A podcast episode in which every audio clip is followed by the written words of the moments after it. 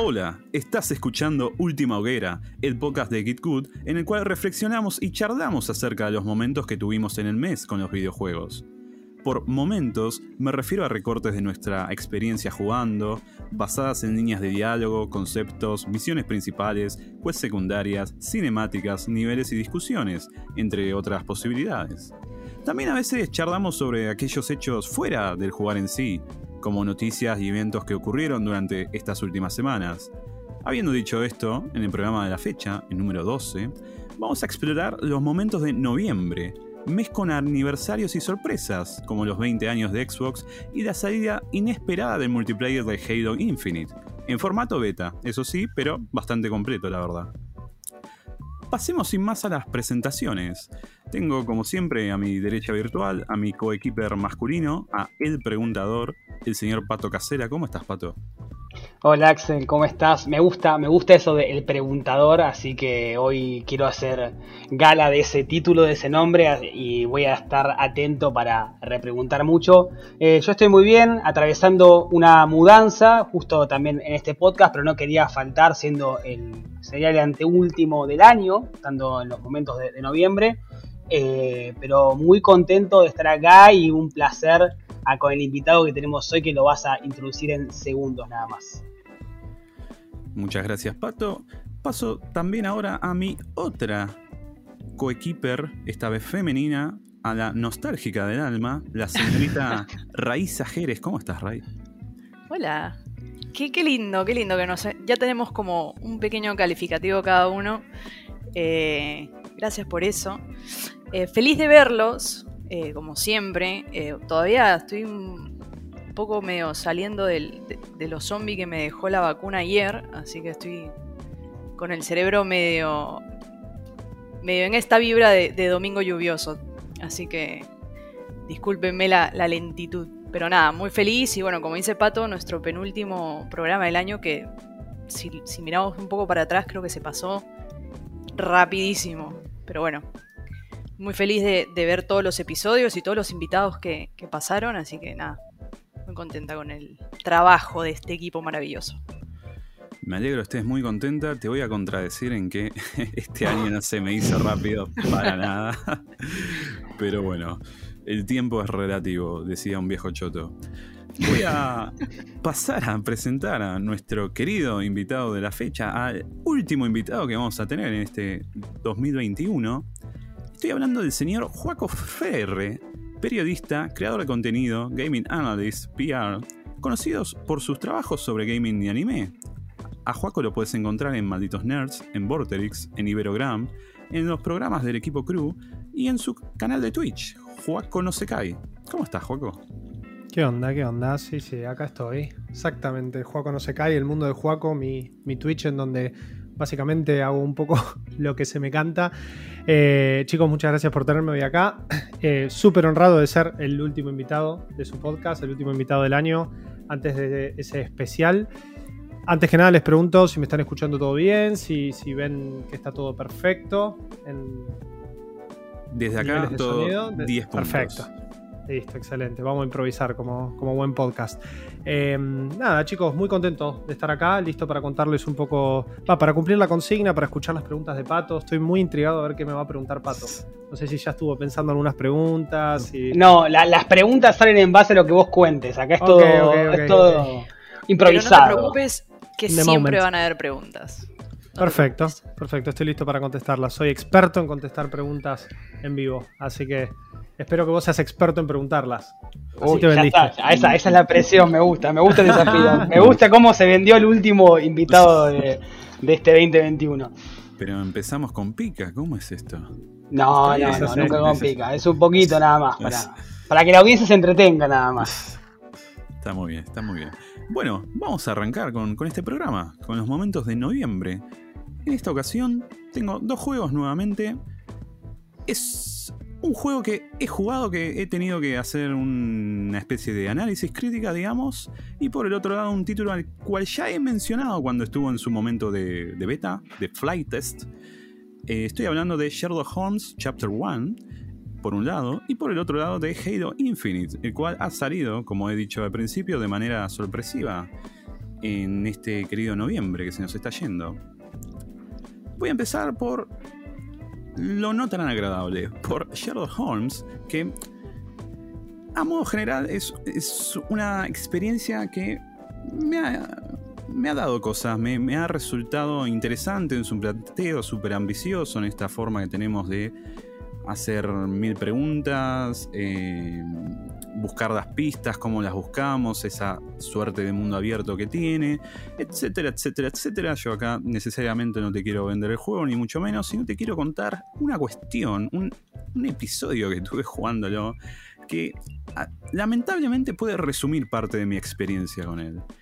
Mi momento tiene que ver con algo que ocurre en el tercer o cuarto caso principal, son cinco, ahora me olvidé el orden cronológico de, cuáles son, pero este es uno particular porque en un momento tenemos que visitar el departamento de, un artista, el cual ha sido asesinado.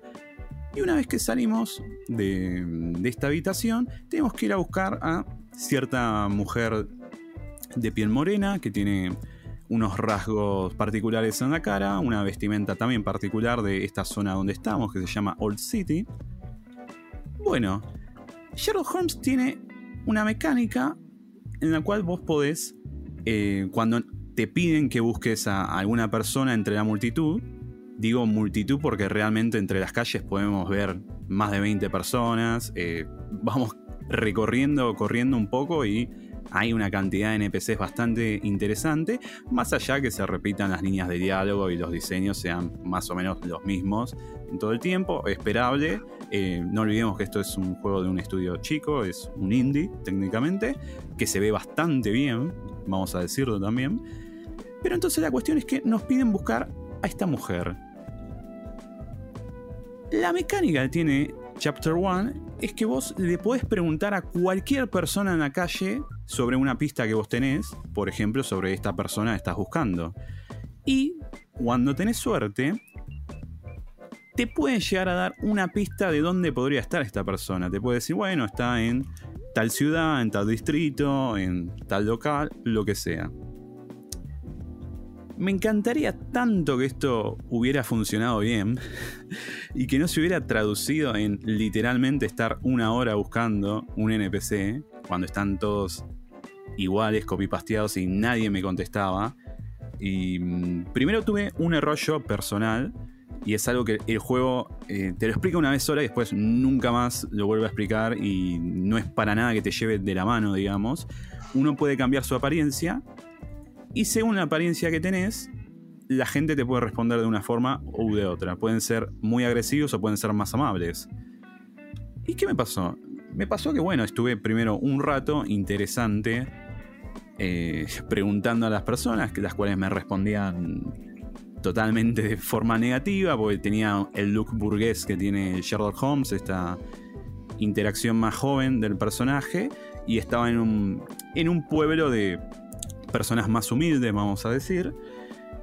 Entonces estaba siempre esa pica y yo preguntando, preguntando, preguntando, preguntando. No había respuesta. Iba todo mal. Después me digo, bueno, capaz me tengo que cambiar la pilcha, la que tenía antes, en otro momento. Ahí me empiezan a contestar. Y empiezan a no darme la información que necesito, pero por lo menos, bueno, me tratan bien, no me degradan continuamente. Y empecé a recorrer, empecé a recorrer las calles ahí alrededor, una, dos, tres veces, preguntando. Nadie me podía decir dónde estaba esta mujer. Nadie. Y llegó a pasar algo tan, tan hermoso que lamentablemente, por lo menos cuando lo, jugué, tenía un par de bugs importantes el, el título. Y llegué a encontrar el modelo de NPC en el cual estaba basada la foto de la persona a la cual tenía que buscar y esa persona no me contestaba, no, me hablaba, o sea, no me daba ninguna información relevante. Y después de, estar ya medio desesperado, llegué a encontrar a una mujer que era como la más NPC de todos los NPC, tipo súper de fondo, de, back, de background, digamos. Eh, pobre mujer estaba partida, iba tocándose el ciático mientras caminaba. Y le hablo y me tira la pista que necesito y me dice, no, esta mujer está en el campo de refugiados a tres ciudades de acá. Y la verdad que fue una de las experiencias súper frustrantes que tuve con, este título de estar realmente horas eh, intentando buscar la siguiente pista. Y siento que decreyó, disminuyó, quiero decir, un poco la experiencia que tuve, porque cuando todo funciona bien, tiene un nivel de, de ser ambicioso bastante hermoso y que a uno le llama la atención, con la libertad que le ofrece el jugador, pero tiene estas cosas, estas cosas de que hay elementos que funcionan en base a suerte. O sea, estás en una punta del mapa y tenías que saber que te puede aparecer algo en la otra punta del mapa y recién ahí poder continuar con la progresión del juego. Y la verdad me pareció bastante polémico. Eh, eso ha sido el primer momento que quería rescatar de este noviembre. Eh, un, tanto negativo en ese sentido, pero lo que vendrá será más positivo. No sé si alguien de los aquí presentes quiere decir algo, alguna pregunta sobre Sherlock Holmes en particular. No, no sé si es una pregunta, Va, sí, sí, es una pregunta, porque los que hicieron Sherlock Holmes son los mismos que trabajaron en The Sinking City, o Frogwares, si, no me falla acá la mm. memoria. y ahora mi, pregunta es, esto de la, frustración con el NPC, ¿se, llega a repetir con, mucha frecuencia en el juego? Una vez que ya le entendiste cómo es la mano con los NPC o cómo, cómo trabajarla, ya le encontraste la vuelta a ver, no es algo puntualmente de los NPC solamente, sino que me, ha pasado con otros aspectos, con otras posibilidades que te plantea el juego. Por ejemplo, hay tres edificios en los cuales funciona lo que sería un archivo. Cada uno es un archivo distinto. Hay uno policial, uno de, eh, periódicos, el otro el consulado de la ciudad, digamos. Y hay veces que conseguís una pista de, algo que pasó, de un dato que alguien te contó, etc. Y tenés como que buscar ese registro histórico, si hay más información, si te tiran un nombre, un lugar, en alguno de estos archivos. Y a veces no hay como una indicación clara de por qué tenés que ir a tal archivo y no al otro. Y vos no es que vas al archivo, tirás la pista, te dicen no, ya está y listo. Sino que vos dentro de ese archivo tenés como varias variables que tenés que seleccionar, que son criterios, digamos. Eh, eran creo que distrito, eh, década, eh, qué tipo de persona en cuanto a cargo estaba involucrada, alguna variable de criterio más. Y por ahí puedes estar haciendo literalmente más de 100 combinaciones y que esté mal y que no te salte nunca el dato, recién darte cuenta a la hora y pico de que no, tenía que ir al otro archivo porque no tengo idea por qué, pero tenía que ir al otro archivo.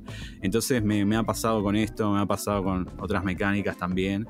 Es como que por momentos iba todo bien, buscando bien las cosas, sorprendiéndome por lo que plantea el juego, por algunos twists. Y de pronto tenemos estos estas trabas al progreso que la verdad me, arruinaron bastante.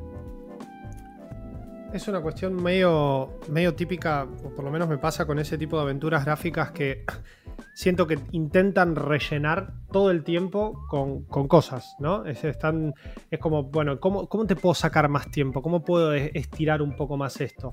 Y sí, es, a ver, uno se pone en la piel de Sherlock. Sherlock tiene que hablar con 400.000 personas, pero no sé si hacerlo tan, digamos, tan terrible como te pasó a vos, esto de, bueno, justo la persona menos esperada te dio la pista que era tres ciudades después, o que el juego te obligue a ir a buscar al archivo eso. Eh, yo no estoy seguro si este que estás hablando vos es el último que salió, este que es exclusivo de nueva generación. Ok, pues justo el otro día en, Malditos Games, el podcast que hago para, para Malditos Nerds, lo estábamos comentando y Flor Orsetti Lunática, a quien le mando un saludo y un beso muy grande, eh, lo, estaba, lo estaba comentando justamente. Y dijo, dijo eso, dijo como que por momentos el, mundo abierto este que tiene el juego no, no se termina de sentir bien, porque tranquilamente el juego podría ir paseándote si quisieses eh, por los lugares en donde realmente Sherlock tiene que ir. Qué sé yo, es pasás de investigar el caso y la escena del crimen, salís y te dice, ok, vamos a este centro de la ciudad y acá hay alguien. No, que vos te tengas que mover, que tengas 70.000 opciones, que el mundo se sienta vacío. Es como que ahí yo ya no sé qué tanto peca una aventura gráfica de poder darte esta libertad si al final la libertad va a sentirse vacía. y especialmente cuando en una multitud tenés que hablar con eh, NPC genérico 734 de todos los que hay. Eh, no sé, me, pasa que a, mí me pasaría exactamente lo mismo que vos. Me sentiría como completamente frustrado si hace una hora estoy buscando y quizá era justo la vieja que le estaba pasando por al lado 70 veces. Creo que nos pasó a todos en cualquier en un montón de videojuegos eso. Bueno, esto que, planteas justamente, que a su vez lo traes de Flor, em, que sea un juego de mundo abierto, semiabierto, es como una gran incógnita. O sea, entiendo la intención, realmente cuando funciona se entiende el porqué y es un planteo muy ambicioso y creo que por un lado es para aplaudir cuando todas las piezas se encastran y uno tiene una experiencia eh, que se puede disfrutar y decir, bueno, mirá cómo yo fui hasta acá, hasta allá, el juego no me dijo un carajo y pude lograr resolver el caso o al menos intentar resolverlo. Pero por el otro lado es como que cuando te perdés y no, hay ninguna forma de saber qué hacer o a quién preguntar exactamente, eh, es, Encima el juego tiene un modo difícil. Claro, hay un modo más difícil que no te dice nada. Y ahí sí es como, bueno, si el modo difícil se resume en cuántas veces mi paciencia me da para tocar X en un mismo mapa, para ver a quién le encajo o en una escena del crimen buscando las pistas y todo, me parece que ahí hay una cuestión de diseño bastante heavy. Es muy bueno que justo menciones esto del modo difícil, que creo se llamaba modo detective. Yo lo jugué en el modo que venía, que supuestamente mm. estaban todas las pistas habilitadas, todo. Y dije, che, este es un quilombo, no me quiero ni imaginar lo que es lo otro, verdaderamente, porque estaría como el doble de tiempo si no lo hubiese jugado como para poder terminarlo, ¿no? Y además de que, bueno, el título también tiene cuestiones de combate que más básicas no podían ser. Eh. Sí, medio con Quick Time Events, que, bueno, igual se, entiende y hasta se pueden sacar esas secuencias. Sí, sí, solo querés el... Sí, sí, sí. Claro, solo querés el plano narrativo. Pero eso a su vez es como una pregunta, ¿por qué me implementas una mecánica que, siendo honesto, podría darle un cambio de flow, digamos, eh, agregarle un poco de picante si estuviera bien hecha, pero ¿por qué me diseñaste una mecánica si la puedo skipear? O sea, ¿vos ya sabés que hay algo que funciona mal o es solamente que sos como muy muy comprensivo con lo que puede pasar del otro lado. Me, me, pasa eso, ¿no? Pensándolo así en voz alta. Claro no sé, el encuentro que estoy... Siento que desde Telltale quizá eh, y un poco cuando empezamos a ver estas películas interactivas de Quantic Dream, eh, no llámese Heavy Rain, eh, llámese, uf, se me fue el nombre del segundo, el que tiene el M-Page, eh, Beyond Two Souls, ¿era? Sí. sí.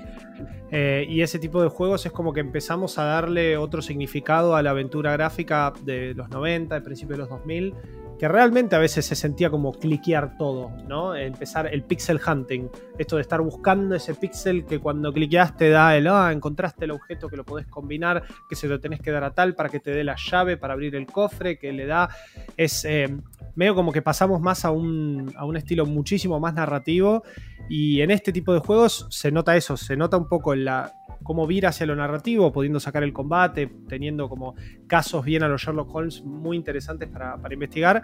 Y por momentos también es esto, ¿no? No será el, pixel hunting, será el NPC hunting, pero también me decís que hay 20, 25 personas en un mapa y tener que hablarles a todos. Yo creo que es. Sabiendo que viene de un estudio que viene haciendo aventuras gráficas hace un montón de tiempo, eh, es quizás falta el paso, eh, no quieren copiar a lo, que, a lo que hace o dice o, creó Telltale. Todavía las aventuras gráficas están en un limbo y hoy en día no tenemos como grandes referentes porque, a ver, y puedo estar recontrapecando de esto, pero yo hasta hace unos años tenía de referente a Telltale como uno de los... Eh, de los creadores de aventuras gráficas, por lo menos modernas. Por supuesto que estoy dejando de lado todo lo que es eh, la aventura gráfica de los 90, el Maniac Mansion, eh, Monkey Island. Estoy hablando de lo más moderno. Y era, se disfrutaba jugar Life is Strange un poco también. Don't Not fue por esos lados. Eh, quizá más narrativo, quizá un poquito esto de buscar y, que cada tanto el juego te diga, che, ¿qué es eso que brilla ahí? Y pum, me está brillando el objetivo de lo que tenés que hacer. Yo no sé si acá el juego te, quiere ayudar mucho o simplemente quiere que, te sientas realmente un detective que, no se le puede pasar nada. No sé si todos tenemos la capacidad de Sherlock como para poder llevarlo adelante. Eh, no, la quiero estirar mucho más, pero con esto último que planteas, eh, también me, me, me, ocurrió como una suerte de contradicción en cuanto a cuál es el planteo general que quiere hacer el estudio, porque digamos, la idea es que uno va realizando conjeturas y llegado el caso puede eh, mandar en cana a una persona que quizás era inocente como a una persona que era culpable, como resolver el caso de una forma en la cual tampoco se mande a nadie a prisión. Y eso me parece muy interesante, fue como los momentos de más tensión que tuve, eh, que tenía que decidir, bueno, eh, voy para acá, voy para allá, incluso en una ocasión me pasó de ya poder haber terminado el caso y decir, che, pará, podría ir a hablar con esta hija de la persona que mataron porque ahora tengo esta otra prueba que antes no le había mostrado y qué sé yo. Y fui y cambié realmente la resolución del caso. O sea, me habilitó otra opción, todo. Y digo, che, qué zarpado esto. Pero a eso le damos, le, damos con la contracara de que todo el, desarrollo del caso anterior a estos últimos momentos es como más o menos lineal. O sea, no tenés cierto ítem clave, se te frenó todo. Y entonces es como que hay una cuestión ahí capaz medio contradictoria, media gris sobre el planteo que, que realizan. En fin, una aventura bastante problemática, muy interesante para pensar y para charlar un par de cosas y como hizo recién Joaco presentar eh, una mirada ¿no? sobre las aventuras gráficas de hoy en día y cuáles serán las del mañana. Yo creo que sienta un poquito el bases de, bueno, quiénes, quiénes están animando, especialmente esta entrega que tengo entendido que es como exclusiva de la nueva generación. Entonces es como, ok, tengo que tener las últimas consolas o la PC para poder correrlo y, me estás queriendo contar que quizá tus próximos juegos son así. Más si esto es Chapter 1, es como un reboot de esta historia de, Sherlock. Ah, el, camino a seguir para el Chapter 2 es esta misma dinámica, es eh, facilitarte un poco más las cosas, ir más por el lado Telltale, o peor, complicarlas más. ¿Cómo, cómo lo ves eso? Como para cerrar, ¿no? Digo, haciendo una reflexión. Sí, la verdad tendría que googlear esta cuestión de si es solo Actual Gen, porque la verdad que. Creo que, creo que sí, ¿eh? Me parece que me habían pasado un código de PlayStation 4 y lo jugué a partir de ahí, pero no te sé decir porque lo ah, estaba jugando en PlayStation 5, así que. Eh, cuestión para eh, googlear en otro momento. Pero. Em, mira, yo la verdad me encantaría que hagan un recorte, que sean como, bueno, intentamos. No, tenés razón, está para todo, perdón, ¿eh? eso fue error mío. No, no, está bien. tenía esa duda, ¿viste? Más a la nueva generación, claro. Sí, sí, sí, puede ser porque hay bastantes cuestiones faciales, ¿viste? Y de, texturas y de, los materiales en los escenarios que, más allá del popping, porque es un escenario posta muy grande, que encima, más mm. allá de fast travel, vamos solamente corriendo de un lugar a otro, no hay vehículos, no hay nada. Eh, es es, demandante el título. Y lo que quería decir es que me gustaría como que este Chapter 1 haya sido como un, bueno, vamos a probar un montón de cosas, porque realmente el juego tiene como varias mecánicas en cuanto a lo detectivesco. Y algunas capaz un poco al pedo o que necesitarían una vuelta de tuerca para ser más interesante. Eh, me gustaría que hagan como un recorte del contenido. Aparte, más allá de los cinco casos principales, tiene un montón de casos secundarios, un montón de historias, de, boludeces, de combates opcionales, qué sé yo. Eh, el juego te puede durar tranquilamente 40 horas y es supuestamente un juego episódico de capítulo primero de introducción. Y digo, che, capaz no hace falta que me des un paquete tan cargado de cosas, que al fin y al cabo la calidad de esas cosas puede ser muy discutible, sino me, me lo afines un poco me afines un poco, ¿querés seguir con este mambo súper ambicioso de todo al aire y no te mando una ayuda ni te guío de la mano? Perfecto, habilitame capaz. habilitame una un modo que sea todavía más para gente como yo, que me costó un montón, que, encima en el momento, cuando lo estaba eh, reseñando, no, había walkthroughs, no había absolutamente nada, porque no, había salido el juego todavía, y e, era como, bueno, ¿qué hago? ¿Qué hago? Se me está acercando el embargo, ¿qué hago? Eh, simplemente eso, como búsqueda futuro, me gustaría que esté más enfocalizado lo que hicieron. Eh, también habría una cuestión sobre que no, la mencioné hasta ahora y la voy a mencionar, pero pasemos de tema porque si no es una hora hablando de Sherlock. De que el juego, antes eh, de llevarte al menú principal, te tira un disclaimer avisando de que hay un montón de estigmas y de representaciones negativas sobre grupos de minorías, hmm. de, identidades sexuales y un montón de cosas. Y yo la primera vez que lo vi fue como, ok, bueno por avisarme. O sea, en, el mismo disclaimer dicen, eh, esto fue por una cuestión eh, histórica, qué sé yo, sabemos que todos estos mensajes están mal, pero nosotros tenemos la filosofía de que hay que mostrar esto que existió, que va a ayudar a enriquecer a los personajes, a darle un contexto histórico, qué sé yo. Para mí es bastante polémico, porque yo pensé que iba a ser como detalles y realmente terminan siendo cuestiones muy centrales, como quiénes son las personas que, que cometen los crímenes o ciertos malhechores, entre comillas, que nos buscamos, están muy caricaturizados y por ahí son personas trans y un montón de cuestiones que, ok, capaz se podía pensar un poquito más todas estas cuestiones y no simplemente tirar un disclaimer y decir, bueno, está todo bien. El disclaimer es para atajarse, hay que ver qué tanto después es fácil para ellos crear una historia alrededor de esto o simplemente obviarlo y no ponerlo. Es como vos decís, hasta qué punto me lo estás aclarando porque el guion te forzaba a ponerlo y vos tenías muchas ganas de, generar ese tipo de situaciones, a otra cosa, a bueno, los puedo evitar, puedo no ponerlos, me se pueden crear otro tipo de personajes. Eh, yo ahí creo que ya es una cuestión de dependiente de eso. Además, em, sobre esto mismo, es un juego, es una, dentro de todo es, una ficción, es como una película. Tienes, puedes cambiar la narrativa. Está bien eh, que te inspires en, algún hecho histórico, en algún periodo de tiempo y que trates de seguir ciertas situaciones que se dieron, pero no, no, es que lo tienes, a ver, esto no es un ensayo, no es una investigación crucial para nadie, no es que la tienes que seguir al 100% pie de la letra. Y te aseguro de que, bueno, pongámonos en esta situación, ¿no? Que había muchos criminales trans. Me va a decir que no hubo ni uno blanco, rubio, ojos azules, cis, ¿no? O sea, puedes poner uno y uno. No es que tienes que llenar todo el juego de criminales trans, o sea. Es, es una tajada.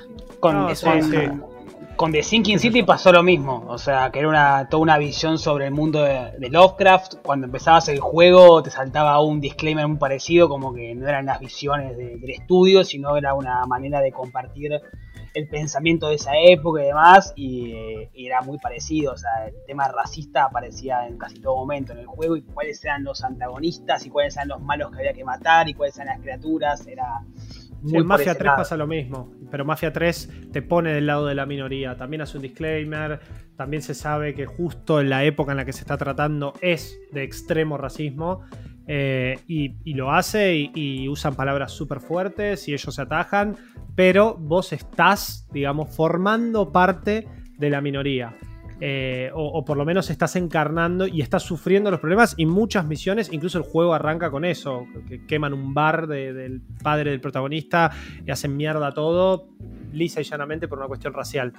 Em, lo que tengo entendido es que en Sherlock Watson es un personaje que justamente está, o, John, no, no, tanto este personaje como Watson de sidekick específico de Sherlock, como lo cuenta en la historia de vuelta, él es, chico de vuelta. Eh, tiene como un poco la mente más abierta, pero Watson es el personaje que está como representando un poco la modernidad. Y también con esta frase le estoy robando las palabras a Flor, a quien le mando un beso enorme, que hizo un análisis increíble de este juego el otro día, pero decía eso, es como que es, es quien te corta constantemente con los prejuicios que quizás se podían llegar a tener en esa época. Entonces, eso me hace hasta más ruido. ¿Para qué me das el disclaimer si me vas a poner a un personaje que quizá puede ser como el, Social Justice Warrior, ¿no? cuando no, no sé si hacía falta en ese momento que exista ese, ese defensor, porque las ideas en ese momento eran otras y se entiende. Entonces hace falta el disclaimer. Un poco, quizá lo que hace Assassin's Creed, ¿no? Esto de ponerte el. Esto está revisado por un grupo de religiosos, historiadores y etcétera. Simplemente como para poder tener un punto de. Eh, aquaracy, ¿no? Eh, me sale la palabra en inglés, perdón, pero de, de Mm. perfeccionismo histórico como para no pifiar, para no ofender a nadie.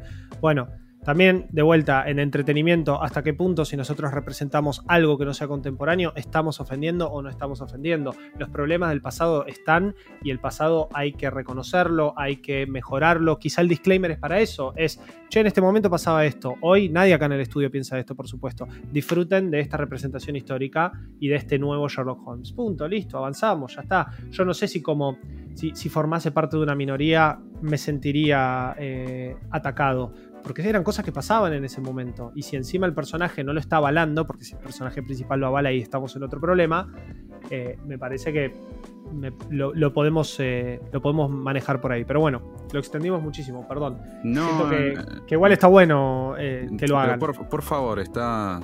El formato da para que se estire lo que se tenga que estirar. Hay veces que contamos momentos y no hay ningún tipo de pregunta, así que todo está dado para eso. Dos cositas. Eh, para mí no es Wat- Watson el personaje secundario. O sea, más allá de que nunca lo menciona como Watson, sí tiene el nombre John. Sí, eh, sí. eh, esa característica personal que no vamos a spoilear que, que tiene John en, en este juego, para mí da el pie a que Watson después pueda aparecer en otro episodio, quizás. Y eh, yo- yo creo que hay como una cuestión muy. una vuelta de rosca muy. Psicológica, entre comillas. ¿Qué carajo quiero decir con eso? Eh, un montón de cosas no tiene mucho sentido, pero para quien lo vaya a jugar va a entender a qué me refiero. Eh, creo que hay una cuestión por ahí. Y después por la otra es que no siento que el protagonista per se haya avalado ninguna de, esos estigmas, de discriminaciones, lo que sea.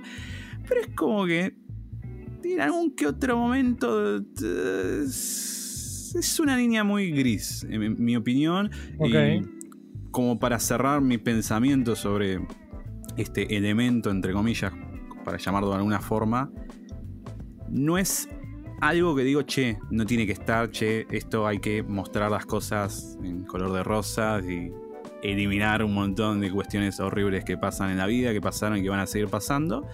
Sino digo, bueno, ¿para qué lo haces? ¿Cómo te paras? ¿Qué me haces hacer a mí con eso? ¿Cómo me haces que, que tenga el engage narrativo jugable con estas cuestiones problemáticas? En ese sentido sentí que casi no hubo... No sentí que me haya sumado, ¿me explico? Claro. No, no sentí que, que me haya sumado. Quizás en una cuestión de que pasan con unos inmigrantes que los esclavizan un poco para trabajar. eh, Eso sí estaba mejor construido y dije, che, I feel that. Pero mm, si no, es en, en líneas generales como... ¿Para qué estaba esto realmente? O sea, pero bueno. Se fue Sherlock. Hmm. Vamos a Adiós. Halo. Querido Halo. em, en un episodio anterior, ya no sé de cuál mes, eh, había sido en septiembre, si mal no recuerdo, las últimas flight test. Había mencionado algunas cositas por arriba sobre lo divertido que me estaba pareciendo Halo Infinite, eh, ese online prematuro que tuvimos. Eh, y hablé, creo que verdaderamente muy general, porque era el primer Halo que jugaba en serio. Yo el único que he jugado es eh, Combat Involved, el original. Y este es el que estoy jugando de pie a pa, y que jugaré la campaña también cuando salga. Estoy laburando con, con este juego. En el online realmente pasan cosas maravillosas. Es súper básico en un montón de cuestiones. En su propuesta eh, no vamos a tener eh, un montón de traits que encontramos hoy en día con Battle Royales, con eh, temas de 10.000 progresiones, progresión de la arma, modificaciones de las armas. Halo es mucho más... no me sale la palabra, desvestido, vamos a decir, en todas esas cuestiones, como mucho más simple, más va al tiro y, ya.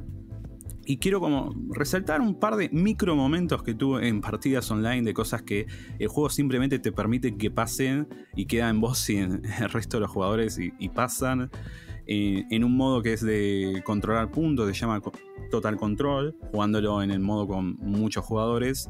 En el mapa High Power había pasado una cuestión de que iba como acompañante en, este vehículo, en el Jeep que se llama Warthog.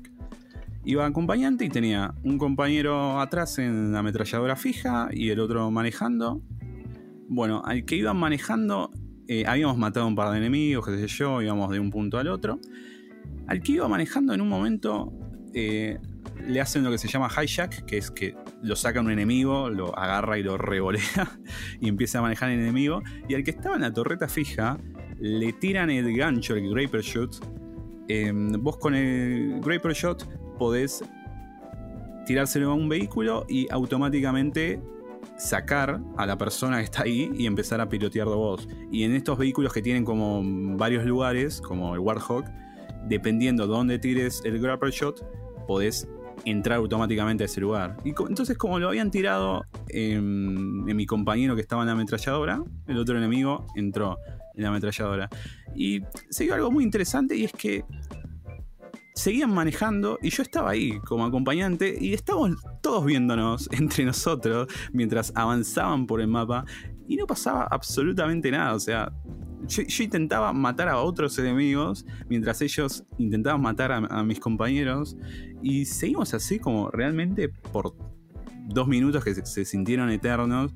Y en un momento es como que eh, el que estaba manejando estaciona y como que nos quedamos ahí sin hacer nada mientras pasaba toda la partida alrededor. Hasta que realmente no me acuerdo si es que alguien tiró un bazucazo o algo y explotamos todos. Pero tuvo ese momento, what the fuck, ¿qué vamos a hacer ahora? Y quedó, quedó ahí realmente. Otro micro momento eh, fue en el evento reciente que estuvo esta semana, que todavía sigue estando mientras estamos grabando esto. Em, salió un evento, Tenrai, que nos presenta un nuevo modo de juego, se llama Fiesta, es Layer Fiesta, o sea, Team Deathmatch, pero con armas random eh, Halo normalmente se juega, eh, Halo Infinite, a ir recolectando las mapas del escenario o de los enemigos caídos.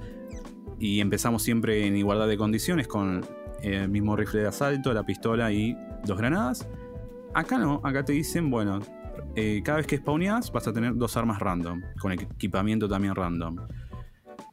Y me, pasó de en un momento haberme quedado sin balas de las dos armas que tenía y como em, no hay armas en lugares para recolectarlas y no encontraba ningún cadáver por ahí, eh, estaba en pelotas, literalmente corriendo por el escenario, y al rato veía un enemigo que tenía un martillazo. Martillazo que recordemos, si nos lo dan muy cerca, nos matan de un golpe, y si nos lo dan a una distancia media, nos pueden matar de dos golpes. Entonces yo empezaba a ver cómo esta persona se estaba acercando y literalmente esto era un enfrentamiento de 4 versus 4, pero fue como que en un momento la partida se cristalizó nosotros dos, porque estaban todos alrededor, nadie nos daba pelota. Y yo iba corriendo de un lugar del mapa al otro intentando buscar un arma, algo, mientras esta persona me seguía persiguiendo solamente con el martillo. Y es te tomó de punto. Me tomó. venir para acá no te, no te vas a ningún lado yo lo único que tenía, la, única opción que tenía es tenía el Graper Shot y entonces em, haciendo una habilidad que se llama Slingshot, digamos, que es agarrar un punto con, el gancho y saltar para otro lado del mapa, es como que iba escabulléndome así, pero a rato giraba la cabeza y el muchacho seguía persiguiendo. Y eso también pasó como por un minuto que en tiempo de Halo es un montón. Y yo digo, no puede ser que nadie de mis compañeros se cruza este chabón que me está persiguiendo y no lo mate. Y después me terminaron matando a mí de frente con otro enemigo y fue como, bueno, está bien, esto termina de terminar en algún momento. Eh, otro micro momento es algo que ya me, pasó varias veces, pero la que me pasó hoy fue, fue hermosa también de eh, estar en la parte de esa ametralladora fija del vehículo y que otra persona esté manejando, sacan a mi compañero manejando y empieza a manejar a un enemigo y al principio veo que va derecho, no, no hace nada en particular, yo digo, bueno, está bien, yo voy a seguir disparando mientras vos haces eso, hasta que el chabón tira el vehículo a la nada y caemos los dos en una suerte de suicidio de a dos. Y fue un momento hermoso porque encima me descontó puntos por, por eso que hizo el chabón. Y digo, mira qué guachada esto. O sea, debe ser realmente una jugada preparada que se hace todo el tiempo y yo eh, recién la estuve empezando a ver en estos últimos días. Em, con estos pantallazos eh, quería solamente mostrar mi alegría con Halo, que la verdad la estoy pasando bastante bien. Es muy... Es muy para los aplausos que todo esto sea gratis. Verdaderamente, eh, más allá de los temas de progresión que dicen, que esto, que el otro, en lo que tiene que ver con los bifes, con el juego en sí, eh, la verdad es impecable. Eh, alguna que otra cosita para, ajustar, pero muy bueno esté todo gratis, disponible para cualquier persona que tenga Game Pass. No Pero recontra de vos. Re. Todavía no lo empecé a jugar y es uno de los multiplayer de este año. En realidad era Battlefield 2042 y después de ver el desastre que es, dije, bueno, vamos con Halo. Lo que pasa es que me falta el tiempo. Estoy terminando muchas cosas. Y, pasa que Battlefield se transformó en Battlefield 2077 y bueno, pasaron cosas. claro, exactamente, literal, nunca mejor dicho.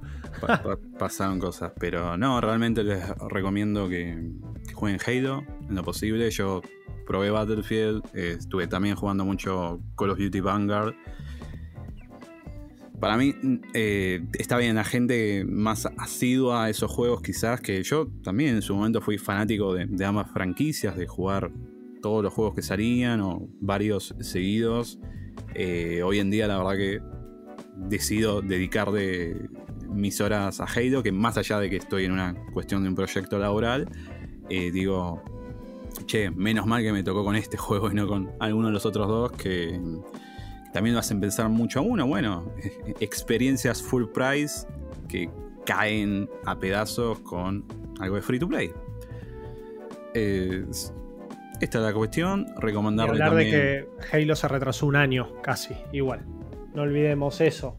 Que es quizá lo que le hacía falta a Battlefield y lo que le pasó, bueno, lo mismo a Cyberpunk. Hoy Cyberpunk después de un año sigue siendo un show eh, de desastres y hablar de lo que salen a decir sus ejecutivos, pero digo, me parece que tenemos que empezar a entender que a veces me parece que yo un AAA en cuatro años, tres años, cinco años no se puede hacer, o por lo menos no de la forma en la que se hacían antes.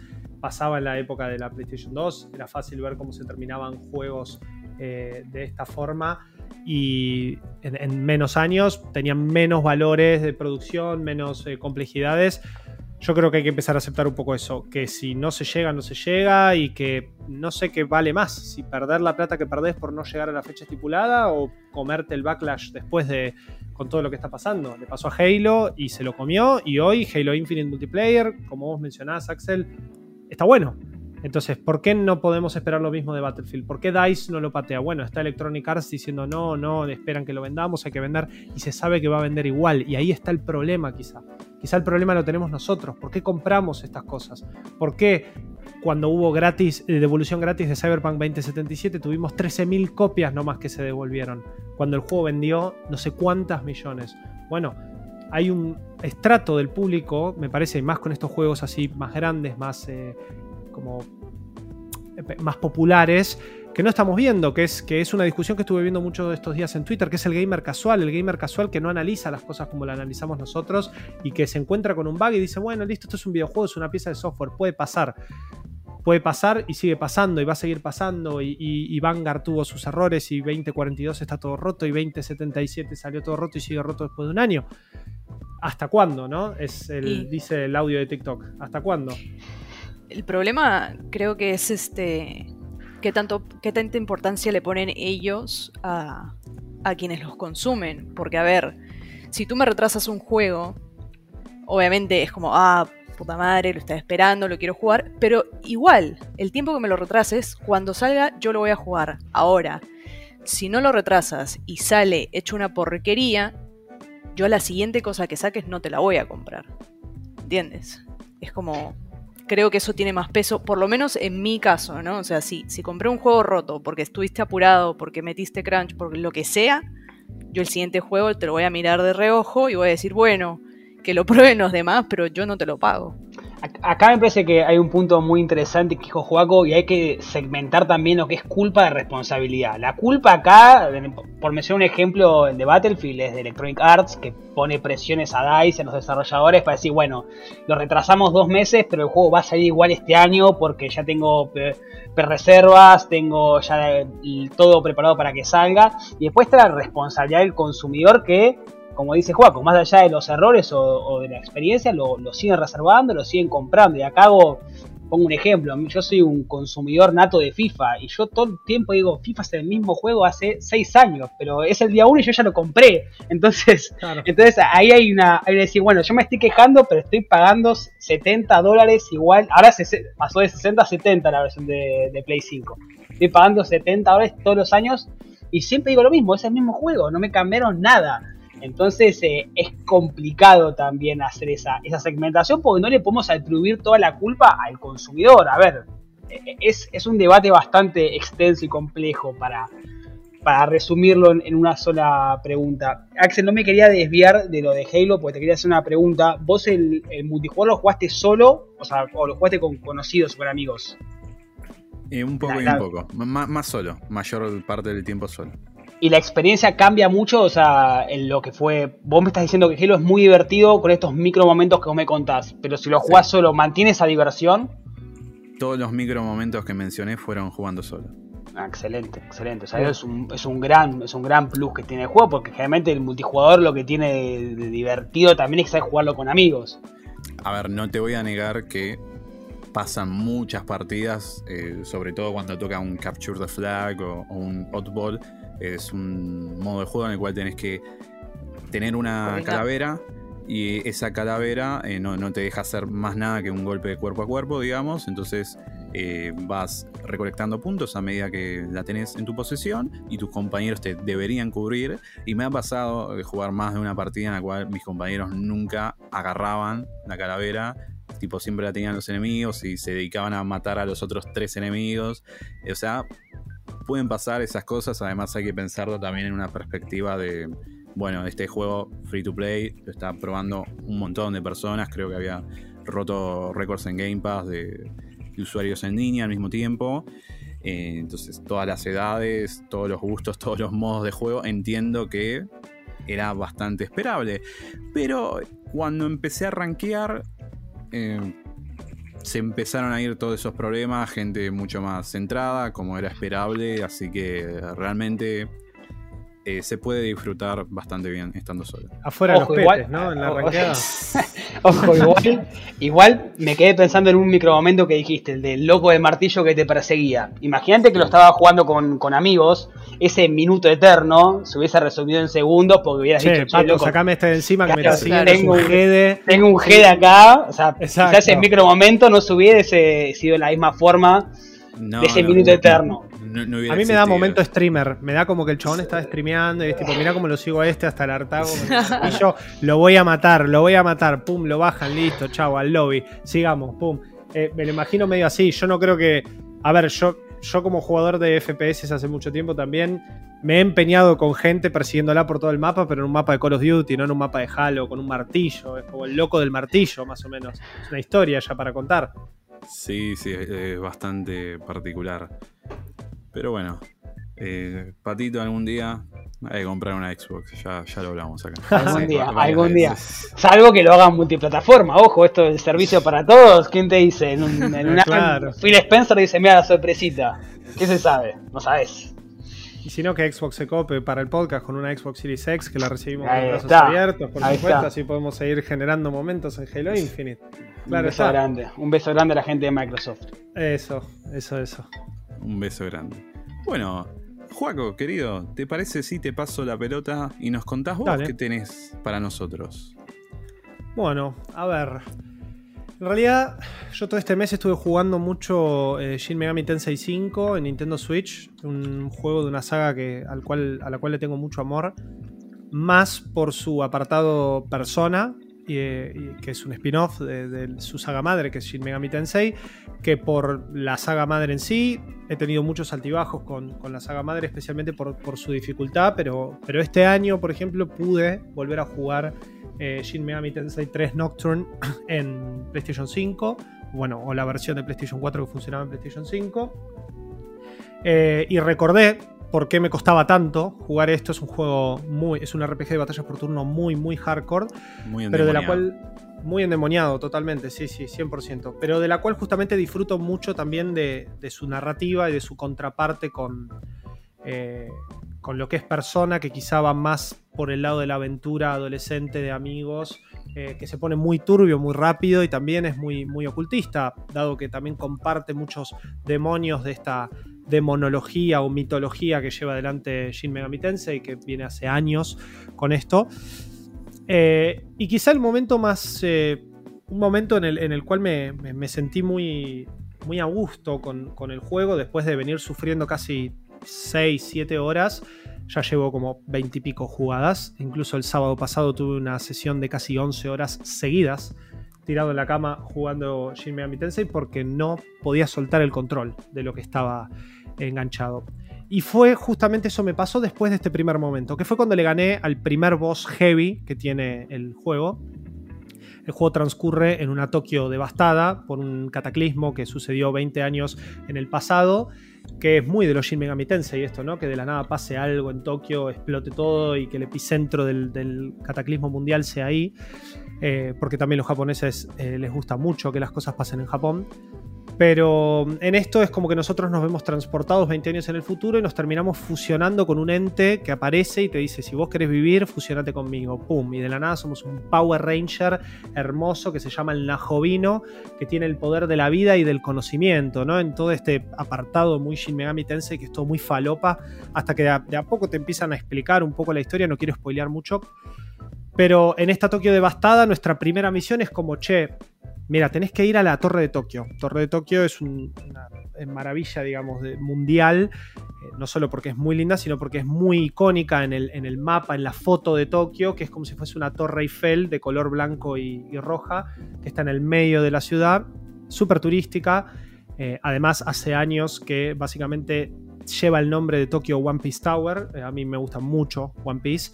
Es uno de los eh, shonens y animes por excelencia a nivel mundial. Entonces le Sí, tengo como señor. mucho afecto a... Sí, sí, One Piece es el mejor anime de la historia. Gracias. Siguiente pregunta. Si, si, si me Eh, permitís, Sí. el mejor manga. El mejor Anime man- me, me- me produce muchas cosas frustrantes. Pero Bueno, sí, sí, sube y baja. Eso, eso puede ser, es verdad. La mejor serie eh, manga, anime, otaku, eh, si queremos que, que pueda existir. Prosiga. Em, prosigo. Bueno, entonces le tengo, le tengo como mucho amor y, ya de por sí que el juego me diga, bueno, che, anda a Tokyo Tower. Uh, qué bueno. Bueno, a ver. El, primer nivel es un desierto gigante, entonces como que no hay mucho para reconocer, pero cuando llegás a la Tokyo Tower realmente la, la sentís, lo ves. Y mm, es este primer momento después de sufrir tanto en un juego que tiene un sistema de batallas por turno muy particular, que se llama Press Turn System, en donde uno tiene que estar como atacando las debilidades de los enemigos constantemente con tipos contrarios, como si fuese Pokémon. Eh, no sé, un bicho de agua es débil al trueno, entonces uno le tira un hechizo de trueno, le pega a esa debilidad y gana un turno. El juego, si vos no utilizás esto a tu favor y quizá lo pones en automático o solamente pegás, a la segunda batalla te va a estar pegando una patada en el orto enorme y te va a decir a casa, PT, ponete a jugar bien porque este juego no es para gente como vos. Realmente hace eso el juego. Es creo que la primera o segunda pelea ya realmente si le pifias a algo o si tenés la mala leche de que el ataque pifie, los bichos te pueden one-shotear. Y eso pasa todo el tiempo y especialmente cuando llegas a, a un boss. Entonces después de sufrir tanto, me pasó que con el primer boss simplemente consulté con un amigo alguna estrategia y para no cagarme la experiencia y que yo pierda y, y realmente volver, el save point está ahí, nomás, entonces si vos perdés llegás automáticamente, me tiró como un, indicio de fíjate el color de tal cosa y como que vas a entender. Y es algo que yo tranquilamente me podría haber dado cuenta. Pero bueno, está buenísimo. Me ayudó un amigo porque a mí me encanta hablar con mis amigos de lo que, de lo que juego. Y era un color específico que denotaba básicamente el, tipo de cuál era el boss. Entonces era fácil saber cuál eh, elemento había que tirarle como para explotarle la, la debilidad. Y resulta que todos los demonios que yo tenía en esta especie de equipo Pokémon que uno puede hacer en todos los Shin Megami Tensei, porque siempre esta entidad que uno representa tiene el poder, al igual que en los Persona, tiene el poder de capturar eh, demonios, convencerlos a través de líneas de diálogo muy, muy eh, graciosas. Básicamente como si te parases a chamullártelos y los tenés que convencer de por qué se te tienen que unir. Dada la, dada la casualidad, justo que todos tenían un ataque de ese tipo. Entonces, lo agarré al boss y le pegué una paliza que no les puedo explicar. Y, pero, pero una paliza fuerte. No, no, no quiero ser guarango, pero, pero fue, fue, fue como fue heavy, ¿no? Es, ni tuvo chances de, de, pegarme más que un par de veces y nunca me puso en una situación crítica. Que dos, tres peleas atrás, con un par de giles que estaban caminando ahí por el mapa, sí las tuve. Porque un ataque mío pifió, porque cuando tu ataque pifia o le arras de elemento en Shin Megami Tensei 5, te saca turnos más además de dártelos. Entonces el juego es como que el reward es, ok, estás jugando estratégicamente, te doy más turnos. Entonces hay, hay batallas que ni, le das chance a los enemigos de, pegar. Es un one shot automático de tu parte. Y hay veces que es al revés. Y eso te puede pasar en cualquier momento.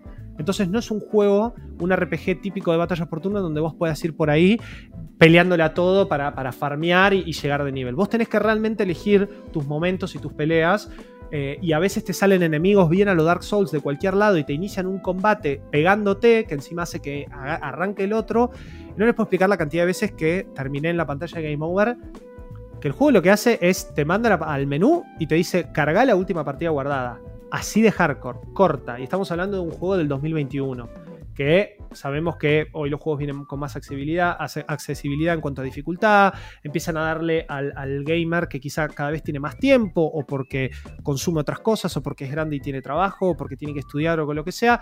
Este juego mantiene sus raíces y es algo de lo que a mí me atrae, pero algo de lo que me ha alejado de sus entregas anteriores, incluso con el 4, no lo he terminado, sí terminé el, el spin-off, el 4 Apocalypse, que me gustó mucho en 3DS, pero porque también era un toque más fácil. Este juego así de hardcore, llegué a ese primer boss y lo reventé. Y no les puedo explicar el nivel de satisfacción que me dio eso después de venir sufriendo casi 10 horas con estos encuentros clave y con el hecho de no poder frenar un segundo. No hay encuentro en ese juego en donde vos lo puedas decir, ah, bueno, ta, ta, ta, ta, ta. Porque nunca sabes si pifias, si pifias, si te lo dan vuelta. Entonces fue eso, fue sentir la satisfacción no solo de ganarle un boss de una en un juego tan difícil, sino además de llegar a ese lugar que a mí me gusta tanto. Yo en el 2018 tuve la suerte de ir a Japón eh, y realmente fue una de las cosas que más disfruté de mi viaje, estar en la Tokyo Tower. Eh, y aparte de disfrutarlo, nada, ganarle al boss ahí y decir listo, ya está, el que sigue. Y probablemente en la próxima pelea o en la otra me hayan hecho pelota, pero no importa, le gané al boss, tenía un save point, punto. Eh, entonces es eso, es sentir ese, esa recompensa absoluta que me dio el juego porque le pude ganar, porque justo dio la casualidad que esto y porque en realidad cuando llegué al segundo boss la pasé como el orto también. perdí como cuatro veces con el segundo boss. Pero yo venía engolosinado con esta situación del primer boss y dije, listo, a ver quién viene ahora. Em, y bueno, ese, ese, es como mi primer momento de, noviembre, que justo es un estreno de noviembre Shin Megami Tensei 5. No sé si acá mi amigo Barbudo ¿Tienen alguna pregunta? Pues yo, ya la, tengo, pero como es un poquito más aparte que hablando de Shin Megami Tensei en sí. Eh, no, sí, es una, es una, pregunta. Mientras Juaco estaba contando, justo puse de costado un gameplay para ver esa parte. No sé si es la parte del boss, pero estaba viendo un poquito las mecánicas y, la jugabilidad. Me parece muy atractivo, me lo vendió muy bien en el juego. Ahora mi pregunta, mi, mi pregunta sobre la dinámica y esto de la frustración y la accesibilidad. Vos dijiste que ibas más de 25 horas ya jugando de, la aventura. Ahora sí. Sí. ¿E-, ¿En algún momento baja la curva de dificultad o es algo que esa rigurosidad se mantiene todo el tiempo? No, todo el tiempo se mantiene. Es un juego hardcore con todas las letras. Ok. O sea, y, a la ahora 22 de, sentirme un, capo y tener un equipo fantástico de, bichos re, de re buenos niveles, pasar un área nueva y de la nada ver que los bichos me sacan tres niveles y que cada pelea es un suspiro y al terminarla es tipo, uff, eh, solo hace que el juego me guste más. Pero porque realmente entré en esa vorágine de que sé que voy a sentir una recompensa cuando me sienta al nivel de los bichos del mapa y encima cuando le gane un boss. Claro, eh, entonces mi, repregunta va entonces, si vos farmeás mucho, me digo, oye, estas 5 horas le voy a meter a entrenar a todos estos sub Pokémon que, los tengo acá a mi lado, ¿la dificultad no baja? O sea, por más que vos le des al farmeo fuerte. Vos podés farmear fuerte y bajar la dificultad. Es algo, yo no lo recomiendo por una cuestión de que el juego, más allá de ser difícil, te intenta llevar un poco de la mano porque el juego no quiere que vos farmes y estés super overlevel. El juego quiere que vos juegues inteligentemente con este sistema que es tan típico de la saga. Eso es lo que a mí me gusta mucho. Entonces yo no siento cuando pierdo en una pelea que estoy por debajo de nivel y digo, uh, bueno, me tengo que poner a farmear un toque.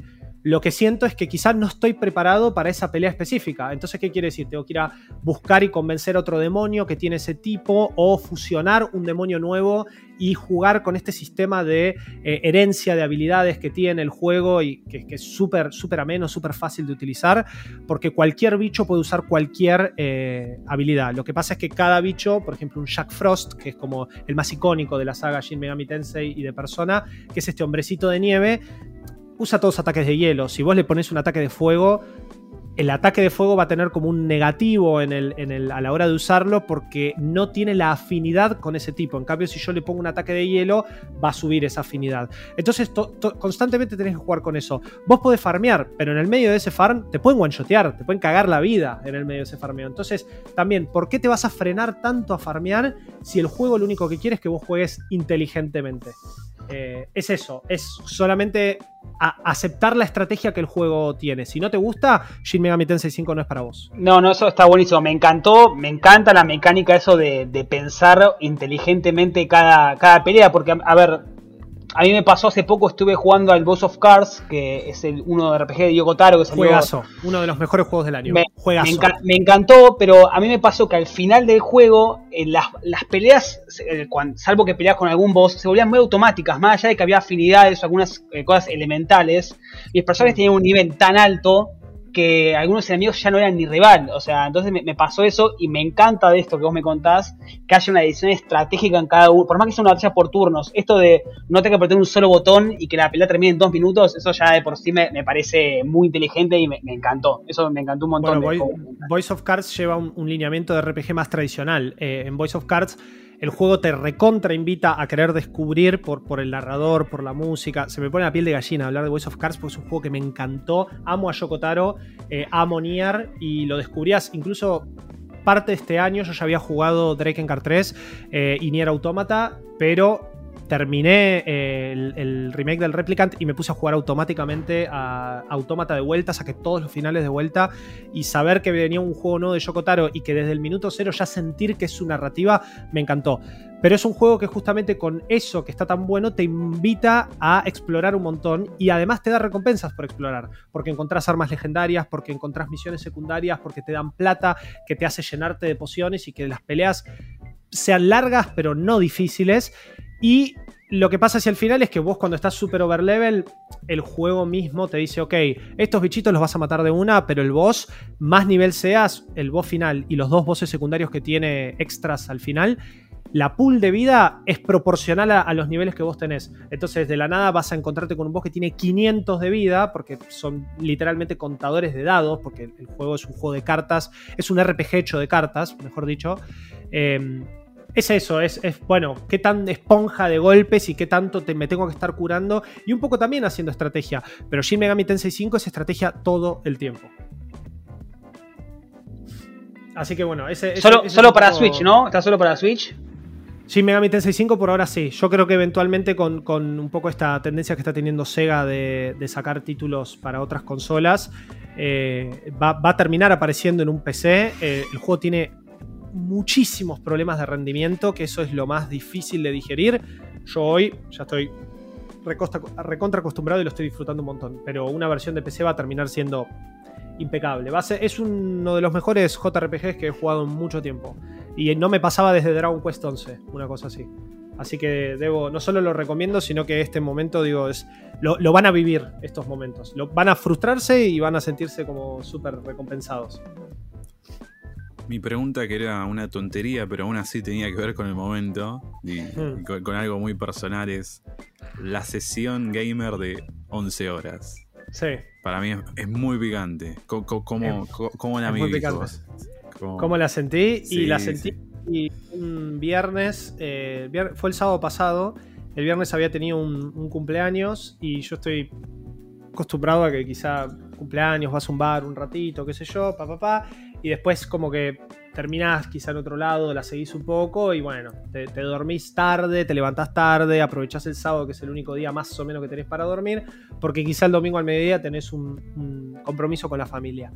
Eh, resulta que llegué muy temprano y al llegar muy temprano dije, bueno, me voy a poner a jugar un ratito. Y me puse a jugar un ratito, ese ratito terminaron siendo dos horas. Eh, terminé jugando dos horas, me dormí a eso de las 3 de la mañana, me levanté casi a las 11 de la mañana y yo hace mucho tiempo que venía trabajando los sábados porque era mi día de juntarme con el equipo de, de Main Story, uno de estos eh, podcasts que llevo adelante con el, con el grupo de Iberogram. Eh, y ya habíamos estrenado el primer capítulo eh, y ya habíamos hecho un segundo capítulo, entonces fue como, bueno, hoy no hace falta juntarnos para preproducción, hoy realmente tengo un sábado libre después de dos meses. Y dije, ¿qué es lo que me está faltando hace dos meses? Bueno, una buena sentada para jugar. Entonces dije, "Bueno, vamos a empezar a jugar y vamos a ver qué onda. Seguramente a la tarde alguien me tira algún mensaje, pinta, no sé, tomar unos mates en la plaza, ir a tomar un café o lo que sea. Bueno, fue un día en donde no pasó nada. ¿Viste cuando decís? Nadie, pero no triste, mejor. Nadie me llamó, nadie. Mi novia justo estaba eh, preparando su tesis, así que estaba muy, muy concentrada en eso. No, no cruzamos planes. Y de la nada me encontré como, bueno, tirado en la cama, levantar el teléfono, pedirme unas empanadas. Pum, comer las empanadas al mediodía. Eh, de la nada me encontré con un, bueno, vamos a, a- seguir, me hago un cafecito, pum. Y, y- no sé, yo seguía jugando, no soltaba el control. Y seguía jugando con todo esto, eh, frustrándome, no soltándolo, o que me tener una racha de 2-3 horas en las que no perdí ni una vez y que me vaya muy bien. Y bueno, fue así. Fue cuando me quise dar cuenta, había empezado a jugar a las 11 de la mañana y terminé a las 11 de la noche. Eh, o, o 10 de la noche. Y ahí me fui a bañar y ahí tenía un plan a la noche, así que ya ahí cambió un poco el panorama. Pero qué, qué- qué cosa increíble, ¿no? Poder haber jugado tanto tiempo a esta edad, con tanto trabajo, decir, es, es algo que no pasa. Es más, debo- debe haber sido la única vez en el año que me pasó una cosa así. Sin que yo, perdón, me meto, pero sin quedarte dormido, porque yo he tenido esas situaciones que digo, hoy no tengo que hacer nada, me voy a que dedicar a jugar. La noche anterior, Claro, por eso. es- creo que eso es lo que me falta, como que dormir más largo, porque estoy sentada y a la segunda hora, tercera hora empiezo como, wow, me voy, me voy, me Claro. voy, y no puedo. No, es Pero que- es capaz que es, les eso, hay que prepararse. Hay que, preparar, hay que dormir bien, el Claro. juego tiene que estar muy bien, uno tiene que estar eh, predispuesto. Yo les digo, se me dieron todas. No había nada para hacer, el juego estaba buenísimo, había dormido muy bien. eh, qué sé yo, ponele que habré cabeceado en algún momento, me hice un café, pum, y a seguir, porque venía en una racha fantástica. Eh, y la verdad que es, eh, bueno, ahí se me dio lo del, lo del boss también, porque las primeras 10 horas del juego fue mucho descubrir estos sistemas, perder mucho, ganar mucho. Eh, y fue eso, fue, se me dio esto, primer boss ganado y después dije, listo, vamos a seguir dándole. Solo quiero, increíble. solo quiero decir que este momento, no, sé que no estamos rankeando nada, pero este momento de juego para mí entra en uno de los top 3 del año por, por escándalo, por escándalo, porque esto de decir a nuestra edad, con todo el laburo que tenemos y demás, tener un día en donde todos los astros salían, te faltó la lluvia torrencial de hoy, yo creo que sí, Sí, era, sí. era para coronar, pero Bueno, eh, hoy hermoso. tuve, hoy tuve una situación parecida de muchas menos horas, por supuesto, porque había otras cosas que hacer y que me lleva un poco a este segundo momento que quería contar, así que si quieren ya hago el paso. Por favor. Eh, que es, eh, es- fue con Death's Door, eh, uno de los nominados al GOTY del año, un juego que yo ya había tenido un acercamiento mínimo y que me había gustado mucho, pero hace poquito me llegó, eh, y agradezco, también aprovecho a la gente de Devolver Digital que me acercó un código para, para PlayStation 5, eh, y dije, bueno, viste, sigo jugando Shin Megami Tensei, es más, mi objetivo es terminarlo, era terminarlo este fin de semana, fallé, pero mi objetivo es terminarlo esta semana porque a fines de esta semana ya empieza el Early Access de eh, Final Fantasy XIV Endwalker. Yo estoy al día, soy active player, pero mal, o sea, realmente disfruto muchísimo eh, y cuando sale una nueva expansión son 3-4 meses que no juego otra cosa que no sea eso. Entonces se viene ese momento. Y antes de ese momento yo quiero terminar el Shin Megami porque sé que después no lo voy a agarrar más. Y mm, fallé porque me terminé enganchando con Death's Door, ¿no? Le conté a mi novia de qué se trataba, ella le gusta mucho Zelda. Entonces fue como, che, es parecido al Zelda, también es un poco difícil, va, tira un poco por el lado de, Dark Souls. Y yo ya, como lo había probado mínimamente y leí sus reviews, lo traté en podcast, es, realmente un, juegazo y uno de los mejores juegos indie del año. Em, merecida nominación también de, para el GOTI. Me pasó. Disculpa, para para GOTI de los indies, ¿verdad? ¿No? Claro, sí, sí. el GOTI general. No, está bien. Claro, eso, Me, me, había entrado la duda, por las dudas. Vamos a decir el IGOTI, el Indie Game of the Year. Em, y bueno, me pasó que mi, momento con Death's Door es que Death's Door es un juego que a medida siento, por lo menos desde mi, análisis, súper subjetivo, por supuesto pueden diferir, siento que el juego avanza y como te, está, te empieza a dar más eh, herramientas para no solo atravesar el mapa y resolver puzzles, sino también para combatir. En un momento te dan un poder de fuego, una bomba, una cosa así. Es como que te, te van dando más herramientas para que el combate empiece a ser más fácil.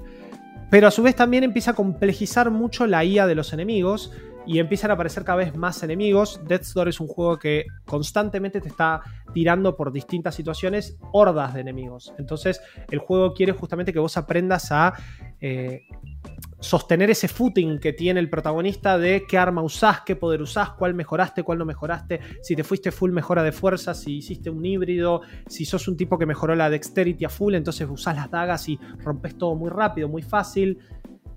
Sin embargo, y, me pasó justo antes de venir acá a grabar el podcast, me tocó enfrentarme al tercer boss grande que tiene el juego, que no lo voy a spoilear, que no sé si llegaron, pero es un boss muy hincha pelotas.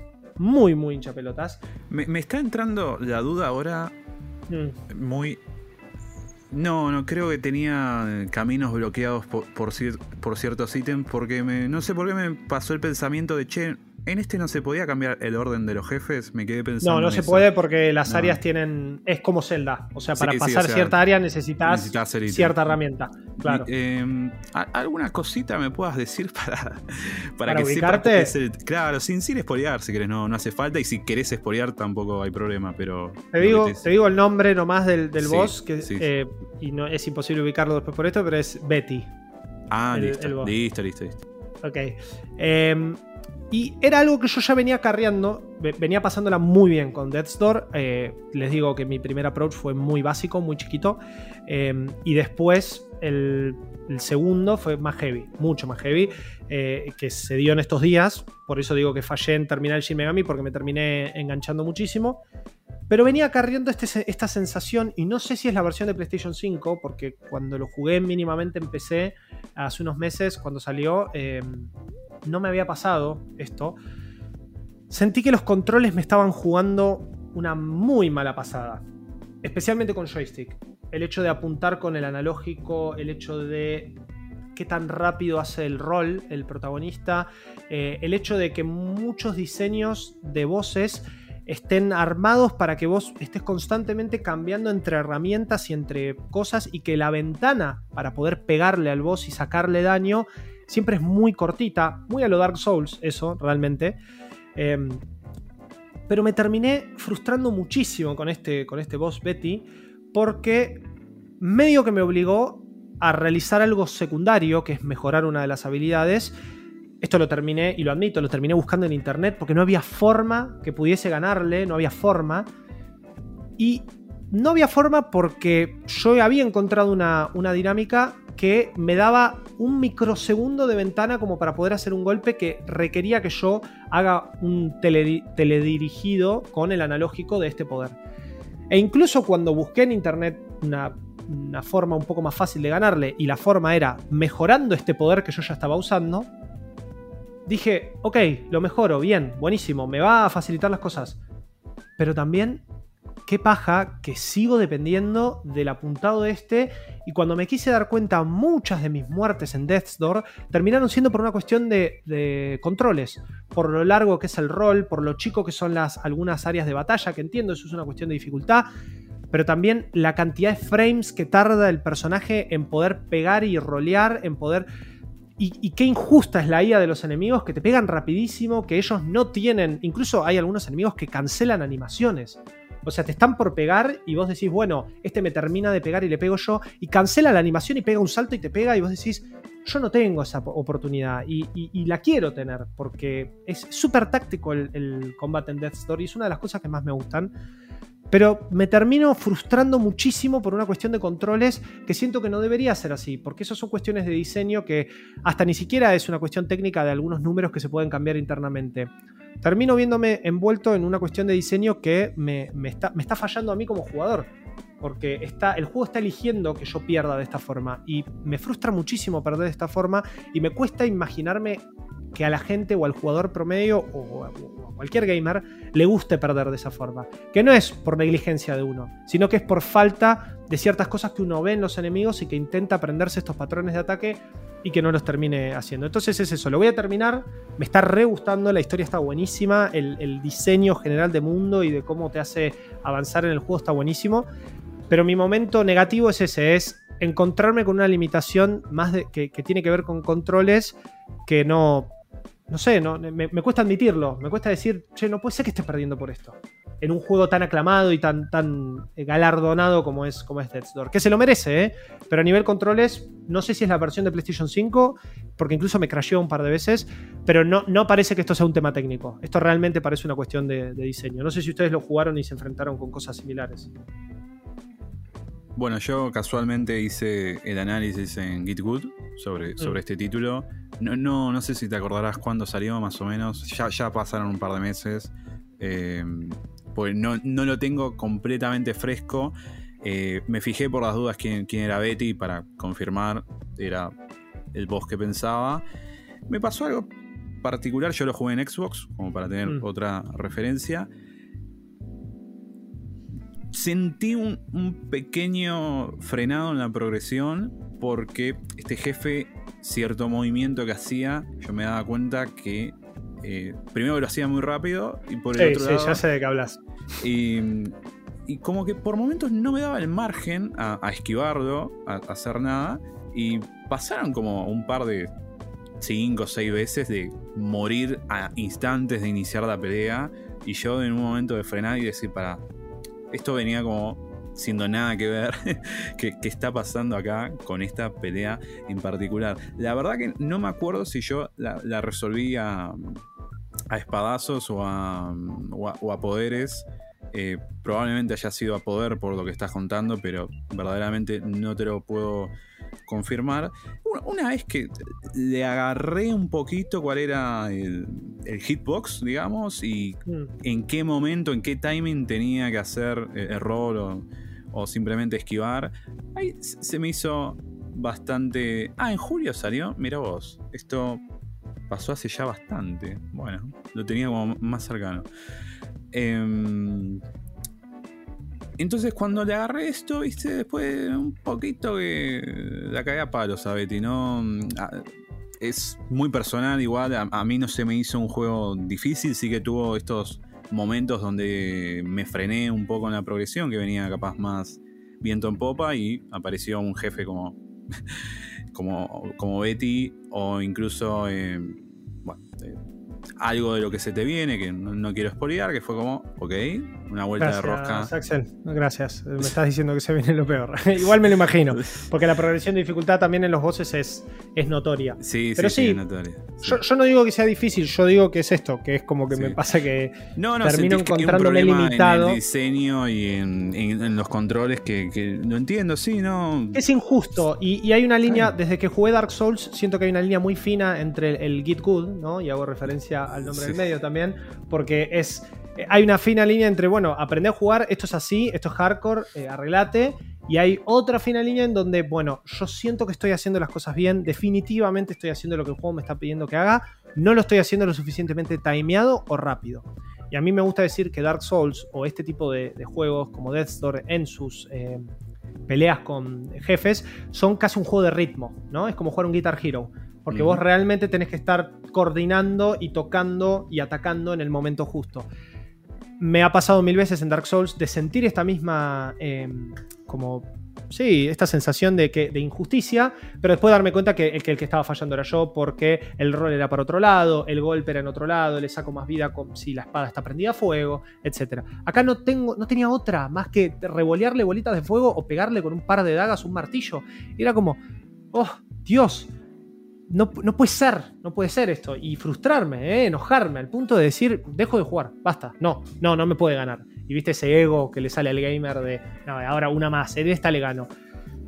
Eh, es, es, todo lo contrario a lo que me pasó con Shin Megami, ¿no? Esto de, la frustración, pero que, yo entiendo que el juego es difícil y que el, error estuvo en mi estrategia. Acá el error estaba en qué tan rápido tocaba un botón, y eso no me hizo sentir muy bien. Pero bueno, después de 8 horas de juego de Death Store, es la primera vez que me pasa eso. Entonces, entiendo que puede ser acá. Vamos a ver cómo sigue. No sé si mis compañeros quieren agregar algo. No, no, yo no tengo preguntas. Me, gustó nada más cómo contó el relato, porque empezó como muy arriba contando el juego y después entró en una autopista de ira y destrucción que no sé. Yo pensé que, además lo tengo refresco, ¿eh? pasó hace dos horas eso. Estoy muy enojado con ese boss. Y, le gané justo antes de venir. La última le gané. Y, dije, sí, listo, ya está. Uf. Y ahora me estoy dando cuenta que no, que lo cuento y sale el fuego. Así que, bueno, no sé, Juan. Bueno, esos son, son mis momentos. No, no, eso creo que son los más importantes que me ha pasado, me ha pasado este mes. Más, más que importantes, bastante cálidos y apasionados, como nos gusta a nosotros. Querida Ray, ¿te parece si nos cambias un poquito el clima? Los voy a sacar de, de Play 5 y Xbox con su Game Pass y los voy a meter en mi universo Nintendero para variar. Em, no, a ver, este mes en verdad em, me ya nos habías anticipado algo. Sí, lo que pasa es que sí. sí, sí, nuestro querido Maxi o, Xam en realidad, que es usuario, eh, tuvo un gesto hermoso de regalarme el DLC de Animal Crossing, eh, que fue una, una situación que, conté en el episodio anterior. Entonces iba a hablar un poco de, eh, del DLC como tal, pero pasaron cosas. y, la verdad es que hasta ahora no he tenido tiempo de, sentarme a, jugarlo como se debe, o sea, dedicarle el tiempo real, porque me enganché mucho con la actualización gratuita, que trae un montón de agregados, eh, y no me metí a el DLC per se, que es ir a otras islas a crear nuevas casitas para nuevos personajes, ¿no? Así que se los debo, se los traeré en alguna otra ocasión cuando pueda darle tiempo, porque estuve muy centrada en, eh, bueno, Mario Superstars, que lo hablamos en el episodio eh, anterior, y ahora con los remakes de la cuarta generación de Pokémon. Eh, como yo en el 2007 había jugado la versión Perla en DS, esta vez me fui por la versión Diamante, que digamos, todos ya sabemos a estas alturas que la diferencia entre una versión y la otra son un puñado de exclusivos y listo. O sea, el juego es básicamente lo mismo. Em, hay, esto no es novedad porque pasa siempre, sobre todo con, con la gente de Nintendo, y, con Pokémon, que las, las, opiniones están divididas, pero tipo 50-50. La mitad, todo bien con el juego, la otra mitad es una porquería.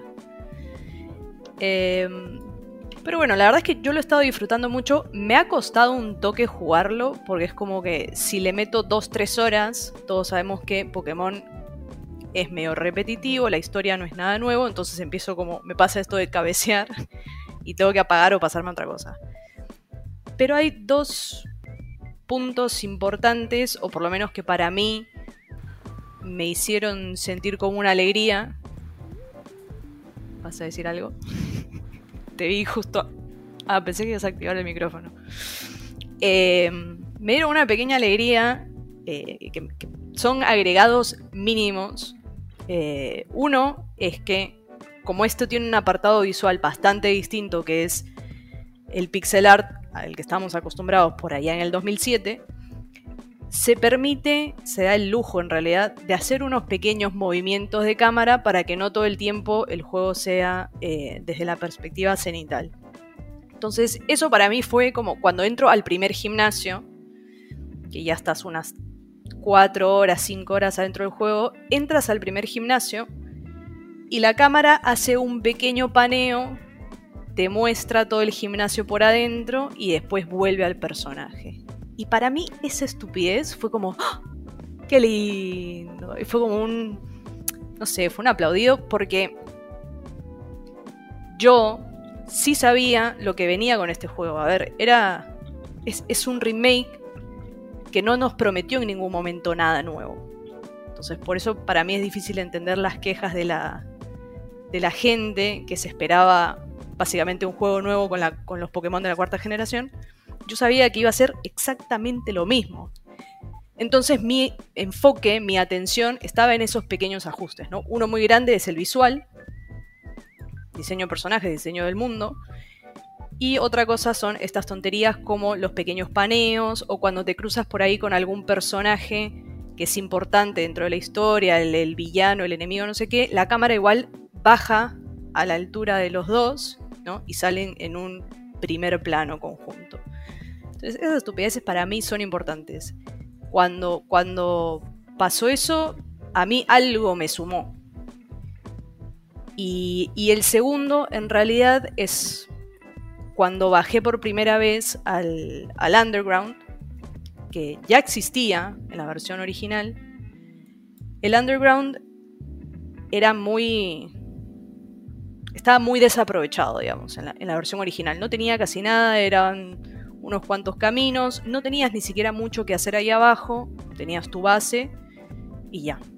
Pero en, acá es literal un universo que está lleno de áreas de Cambia distintos... completamente el juego. Sí, sí, sí. Acá. Es como todo el mapa que tienes arriba, lo tienes casi en la misma magnitud abajo, pero es solamente para atrapar Pokémon. Y pasa esto que es algo que agarraron del Let's Go, que es que puedes ver al Pokémon caminando. No es que tienes que recorrer el agua o recorrer un pedazo de, de, de jardincito hasta que te salte un encuentro random, sino que están todos ahí, spawnean de distinta forma cada vez que ingresas o sales.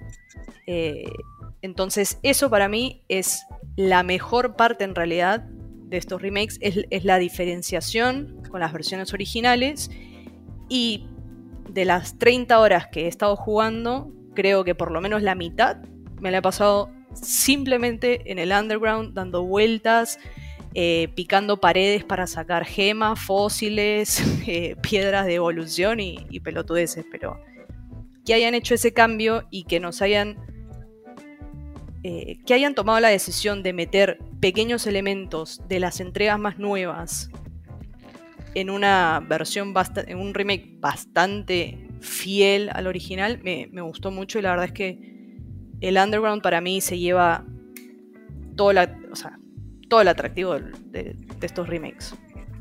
Yo creo que perdón, eh, me meto un toquecito porque eh, uno de mis momentos que en realidad no conté como para dejar pasar y, y justo vos, eh, Ray, me habías dicho que, que, tenía que ver, a mí me pasó algo similar, pero yo, y es al día de hoy que sigo sin ser fan de, de la dirección artística que tomaron para, para, este remake. No me gusta, espero chibi. que si van a hacer el mismo remake de...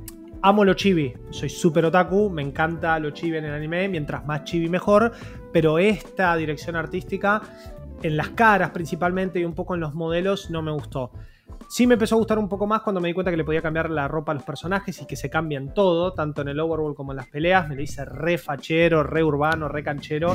eh, entonces ahora estoy como más... Eh, con más ganas, incluso tengo hasta ganas de jugar al Pearl con la versión femenina del protagonista y ver qué ropas hay. Eh, yo estoy jugando a Diamante también. Y mm, me pasó algo con que algo parecido con el Underground, de descubrirlo, de usarlo un montón. Pero Brilliant Diamond y Shining Pearl tienen un problema gigante, que es su balance. Eh, es uno de los juegos que todavía no tenía el, el, compartir experiencia para todo el equipo. Sí. Y es un juego que, más allá de sus gimnasios, se te hace muy fácil, muy rápido. Al principio la pasas muy mal, porque el juego es bastante hardcore y lo era en su momento, era un juego que era largo, se hacía largo, sino, sí. eh, y, y, Diamante y Perla tenían esos problemas. Acá en un momento vos empezás a acelerar y hasta ya no tiene mucho sentido pelear con todos los entrenadores de la ruta, que medio que antes era sí o sí un must, porque era la única forma heavy que vos tenías de entrenar a tu equipo. Eh, y acá me pasó eso, me pasó que se me hizo muy fácil, muy rápido. Los líderes de gimnasio me siguen costando. Yo también llevo más o menos unas 20 horas jugadas de, de diamante. Pero mm, Me pasa que el Underground es el único lugar donde me siento acorde porque hay Pokémon nivel bastante alto, se ajustan un poco al nivel eh, promedio de tu, de tu, equipo, podés atrapar un montón de Pokémon que no tenés acceso fácil en la superficie. Entonces me pasó con el gimnasio de planta, yo soy un pibe Piplap, siempre voy a elegir Piplap en, en, este, en este tipo de, de entregas. Eh, no, no, es que siempre elija agua, pero justamente en Polion me parece uno de los más Tienes facheros. buen gusto. Ah. Gracias. No, y además soy del sur y, y, creciente pingüinos, entonces un poco me, me, me, llevo por ahí. Me llevo por ahí. Pero bueno, el gimnasio de planta me costó un huevo. Entonces bajé, atrapé un Hundum que tenía Fire Fang y listo. El gimnasio de planta como fue ya a casa. Y eso hizo que también me, refor me, reforzara el hecho de que se me hace todo muy fácil, porque encima el Hundum que atrapé era a nivel como 20 y pico y yo los tenía en 20 cortos. Me hacía caso de pedo por un, unos niveles, porque sigue manteniendo ese sistema de que necesitas ciertas medallas para que te hagan caso. Eh, y después entré un poco en paz con eso, cuando vi que los líderes de gimnasio me costaban y que probablemente la liga Pokémon me cueste un huevo. Porque dije, estoy reviviendo una experiencia que yo ya jugué 500 horas, porque yo jugué diamante, jugué perla como 3 veces cada uno cuando era chico, jugué platino también 14 veces. Es algo que yo estoy reviviendo con un nuevo apartado visual que en pelea me gusta mucho. No, no termina de gustarme en, en el mundo general, pero en pelea me gusta mucho. Y que esta, estas cositas que mencionabas, ¿no? estos acercamientos con cámara, estos cambiecitos, esto de cambiarle la ropa, está lindo, está muy bien. Eh, la verdad que lo, lo disfruto.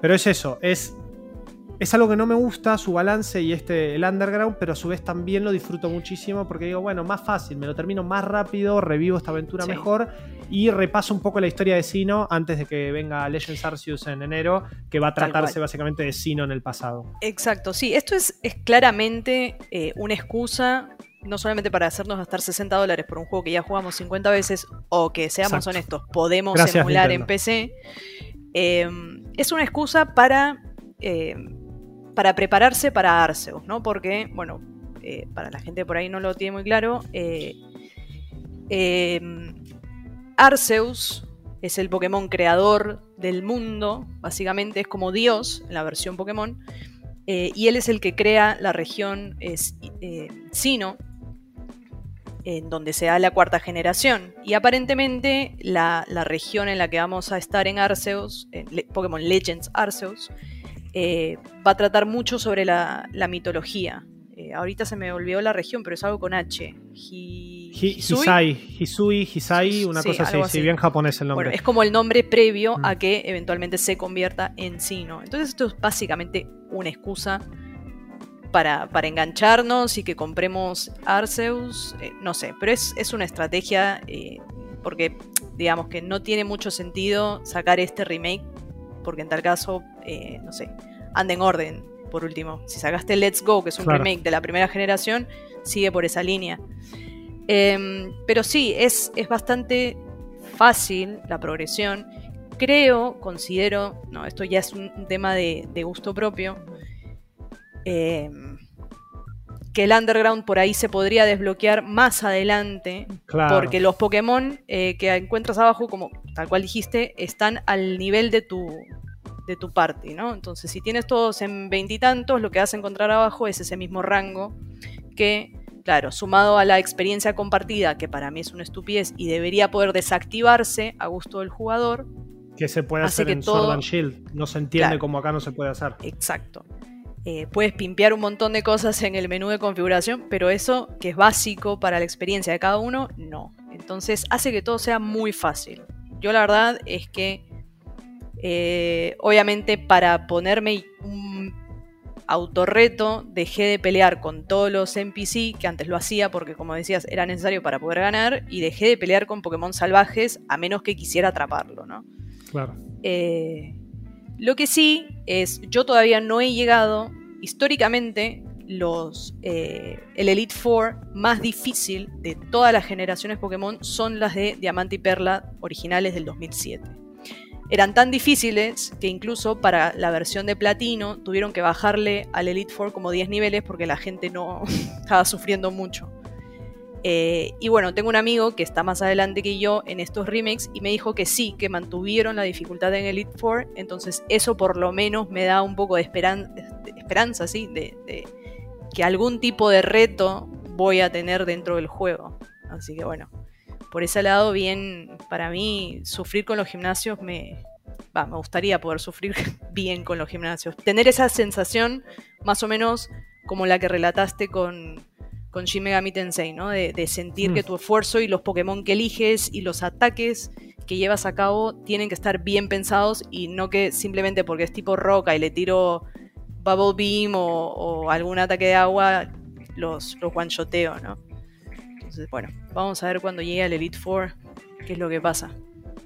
Va a estar jodido, seguramente sea re jodido. Y me gusta, ¿eh? Me gusta porque va a ser un, lindo desafío y ya teniendo ahí al legendario y con toda la cantidad de cosas que hay para hacer después también. Yo le tengo más ganas a eso que a, toda, atravesar toda esta aventura. Pero sí, estoy un poco la misma que vos. Ya no peleando con todos.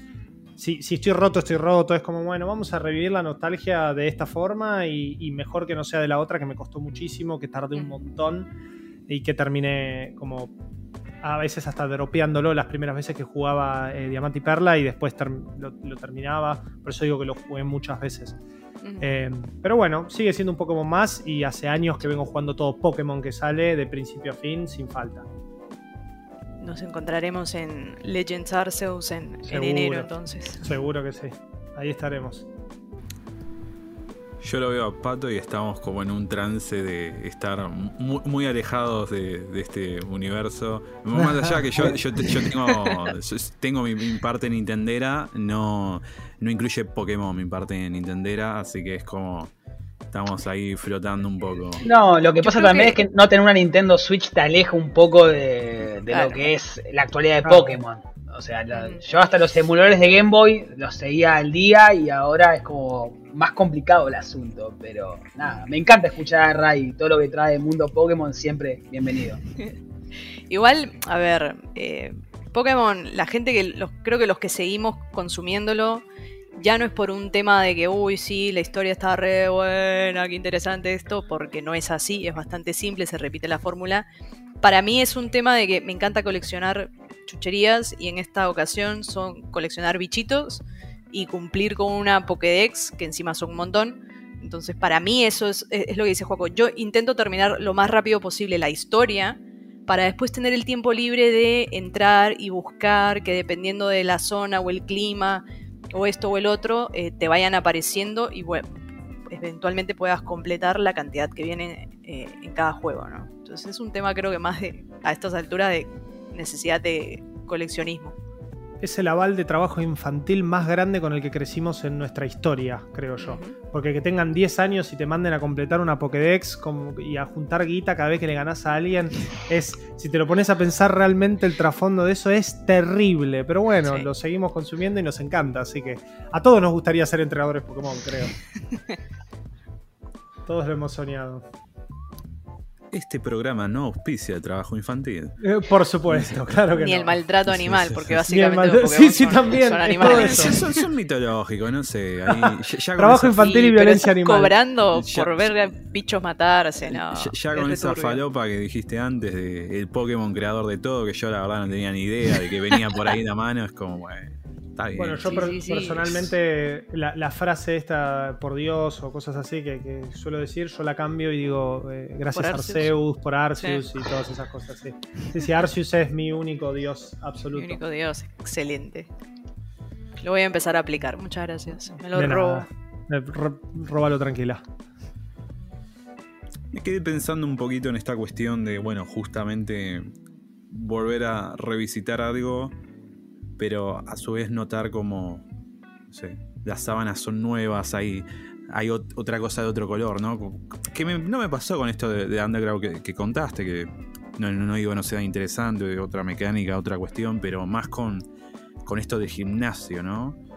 Lo, que ayuda a un paneo de una cámara, una composición de no, sé cuántos planos tendrá esa escena, capaz tiene un solo plano, pero digo, me, dejó un piquito de algo, no sé, como que tendría que cerrar este programa y em, empezar a pensar otra cosa. Pero de, eso, de, una idiotez. Pero así surgen mis ideas de vez en cuando. Eh, no sé, Ray, si tenés algo más para comentarnos en el día de la fecha. No, la verdad es que mi, mi mesa ha estado bastante ocupado por ese lado y bueno, mi vicio por excelencia, que es el, ya lo saben todos y parezco una loca, Pues, eh, el Pokémon Unite, así que no, más que eso, estoy, estoy al límite. Creo que me falta una Xbox nueva con Game Pass o que por fin consiga una Play 5 as- para poder estar a la altura de todo lo que hablan, pero bueno, poco a poco. No, no, por favor. Que encima todo se está yendo cada vez más al demonio, así que Claro. Sí. cuando se pueda. No querés una Play 5. No querés pagar 70 Sin dólares cada juego. Claro. Tengo una Play 5, pero no puedo comprar ni un juego. Sí, no, no, ahí sí o sí, vaquita o nada. Claro. Sí, eh, va- vaquita o un buen laburo que te den lo- los códigos de los juegos, si no, También, por supuesto. imposible. Eh, o bueno, tener un par de compañeros que con mucho gusto se, te compartirían sus cuentas de juegos, así que no te preocupes cuando llegue el momento. Corazoncito. Ya llegará, ya llegará. XO, XO, Son XO. unos amores. Bueno, Pato, entonces quedamos con vos para ir cerrando. Espectacular. Me toca cerrar. Fue un mes complicado para jugar porque estuve entre mudanza y, mucho trabajo, pero bueno, traigo acá a la mesa un momento de un juego y un momento de una situación que, pasó este mes que me gustaría también debatirlo con ustedes para ver si estoy equivocado o no. El primer momento que me pareció raro que vos no lo trajeras a la mesa, licenciado Axel, es que es eh, la beta de Elden Ring. Eh, tuve la posibilidad ah, de jugar esta, esta beta, esta test de las primeras horas. Y la verdad que voy a rescatar dos momentos de, la beta, porque ya se habló un montón, fue muy a principio de mes, quizá entonces ya hablar un poco del juego queda medio redundante. Pero, Pero una breve interrupción, yo me olvidé que fue este mes, completamente. Así que ahí, ahí tenés mi- mi razón. Pará, te repregunto, fue este mes igual, ¿no? O sea, sí, fue, si no fue entre el 8 y el 11. Sí, Fines de octubre, sido- principios de noviembre, algo así fue. Sí, sí. sí.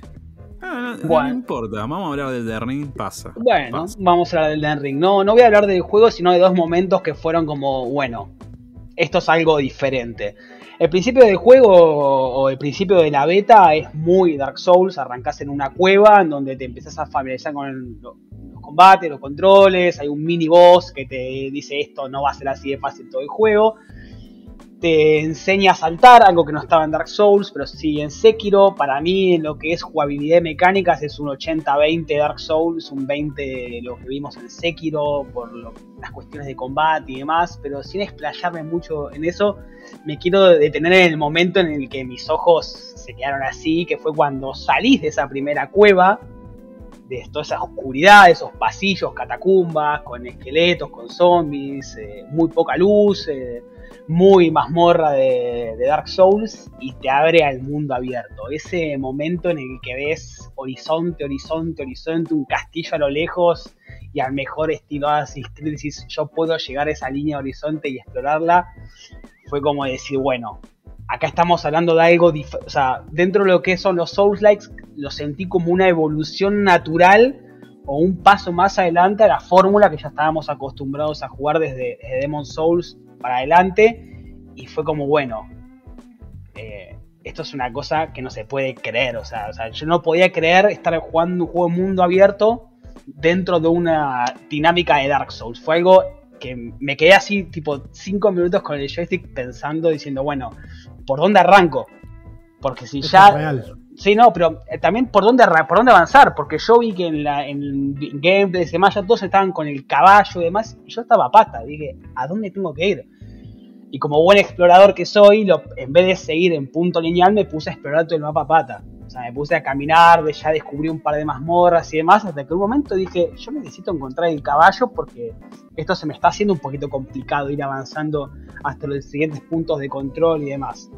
Obviamente cuando me dirigí hacia, hacia donde me indicaba el juego me enfrenté con un señor a caballo, un caballero creo que de armadura dorada, que me la hizo sufrir bastante. Yo dije, ah, bueno, yo no pensé que iba a ser tan complicado de arranque, pero bueno, es un juego de Front Software. Y, mi primer micromomento fue ese, encontrarme ante la magnitud mundo abierto y de explorar y de encontrar diferentes desafíos dentro de un, dentro de un mapa Y el segundo fue cuando encontré el caballo, que lo encontrás en un segunda, lo que sea la hoguera de los Dark Souls. Lo encontrás ahí porque aparece un NPC que es el que se introduce en el juego, va a ser uno de tus aliados donde supone toda la aventura. Y te da esta posibilidad de invocar al caballo. Y cuando invocas al caballo, la experiencia en el mundo abierto cambia a un 180 grados, porque no solo te deja explorar mucho más rápido, sino que el combate cambia de estrategia, le tenés que encontrar la vuelta y timing del combate y demás.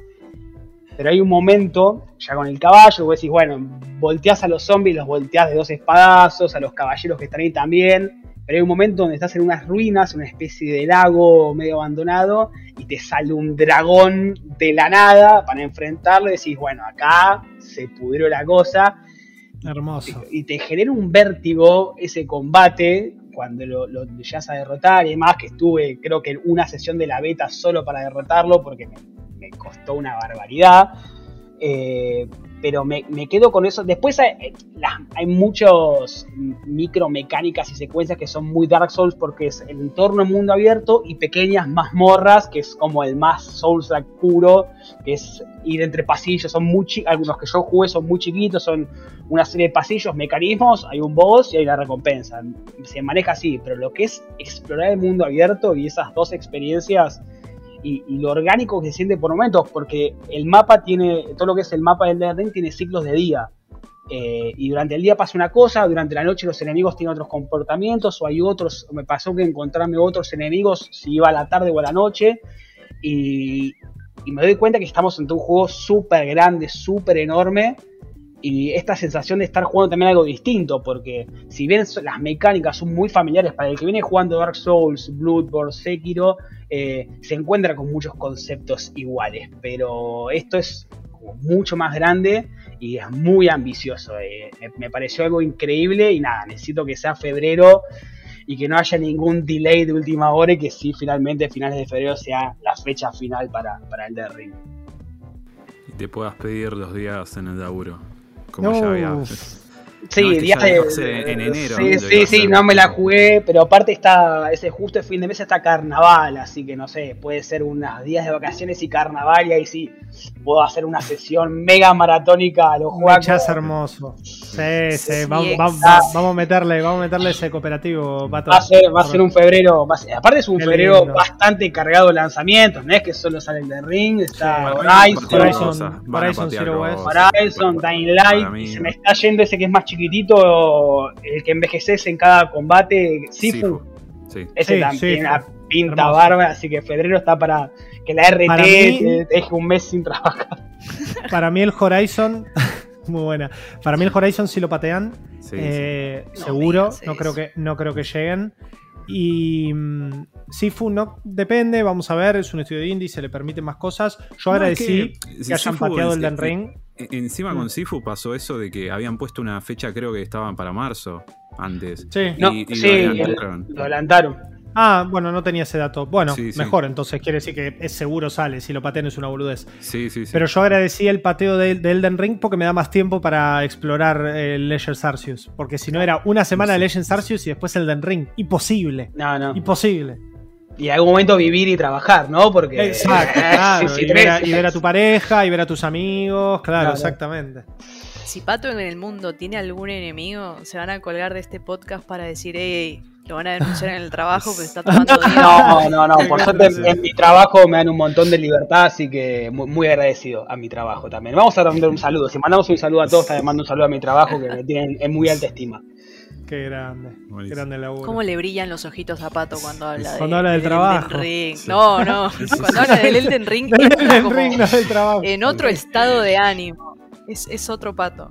Mirá, son, son pocos las franquicias que me mueven el corazón así. God of War, Resident Evil, eh, Final Fantasy, eh, pero con los soft, con lo- todo lo que es From Software es una cosa que les tengo un amor. A Sekiro le dediqué casi 100 horas, eh, todos los finales, o sea, platiné el juego. Yo no lo terminé, no me gustó, Sekiro. Eh, Bloodborne yo- también, o sea, Bloodborne sí, todo. sé que, sé que hay una, va- o sea, sé que siempre está el debate, la dificultad y demás, pero esto de enfrentarme a un boss que no lo podía derrotar nunca y ganarle y apretar los puños eh, y romperme la remera festejando, o sea, Ah, son, son placeres que, no sé, me lo dio solo esta, solo esta franquicia.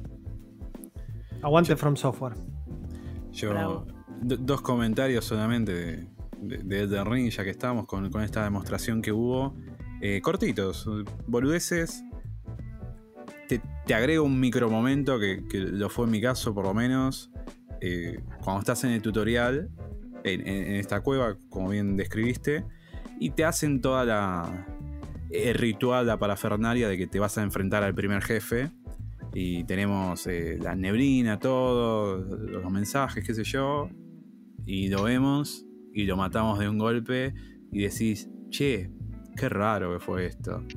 Y como bien dijiste después, salimos, a, salimos de la cueva, vemos Lingrave, hacemos dos pasos para la derecha y aparece ese caballero con su gran caballo y armadura dorada y de dos golpes nos manda al lobby y bueno, eh, me pareció una muy linda subversión de las expectativas es una mague total. Muy Miyazaki. Esa, esa cuestión de diseño, de, mm. darle al jugador una sensación que es completamente todo lo contrario y que te vas a enterar en cinco minutos por qué. Y después, hablando de, sensaciones y sobre todo de experiencias, eh, yo lo que más rescato de todo, que hay un montón de cosas para hablar, es que me sentí jugando otra cosa. De nuevo, me sentí como redescubriendo algo en una franquicia que más allá de que tenga otro nombre y eso da un montón de cuestiones para hablar, eh, en muchos aspectos se siente Dark Souls 4. Eh, entonces, eh, pero que al mismo tiempo se sienta como algo nuevo, algo que el mundo abierto le siente de maravilla y un montón de mecánicas que lo hagan sentir otra cosa, estar explorando, descubriendo un mundo de nuevo. me parece lo más loable que tiene y jugamos una beta de tres horas en cuantos días ya hemos jugado. Así que. Eh, o el Elden Ring, o. Bueno, me queda, un, me queda un momento que es más chico y es más una reflexión porque me gustaría compartirla con ustedes para ver si estoy equivocado, porque acá son otras tres personas que saben un montón de videojuegos y me, me gustaría saber su opinión.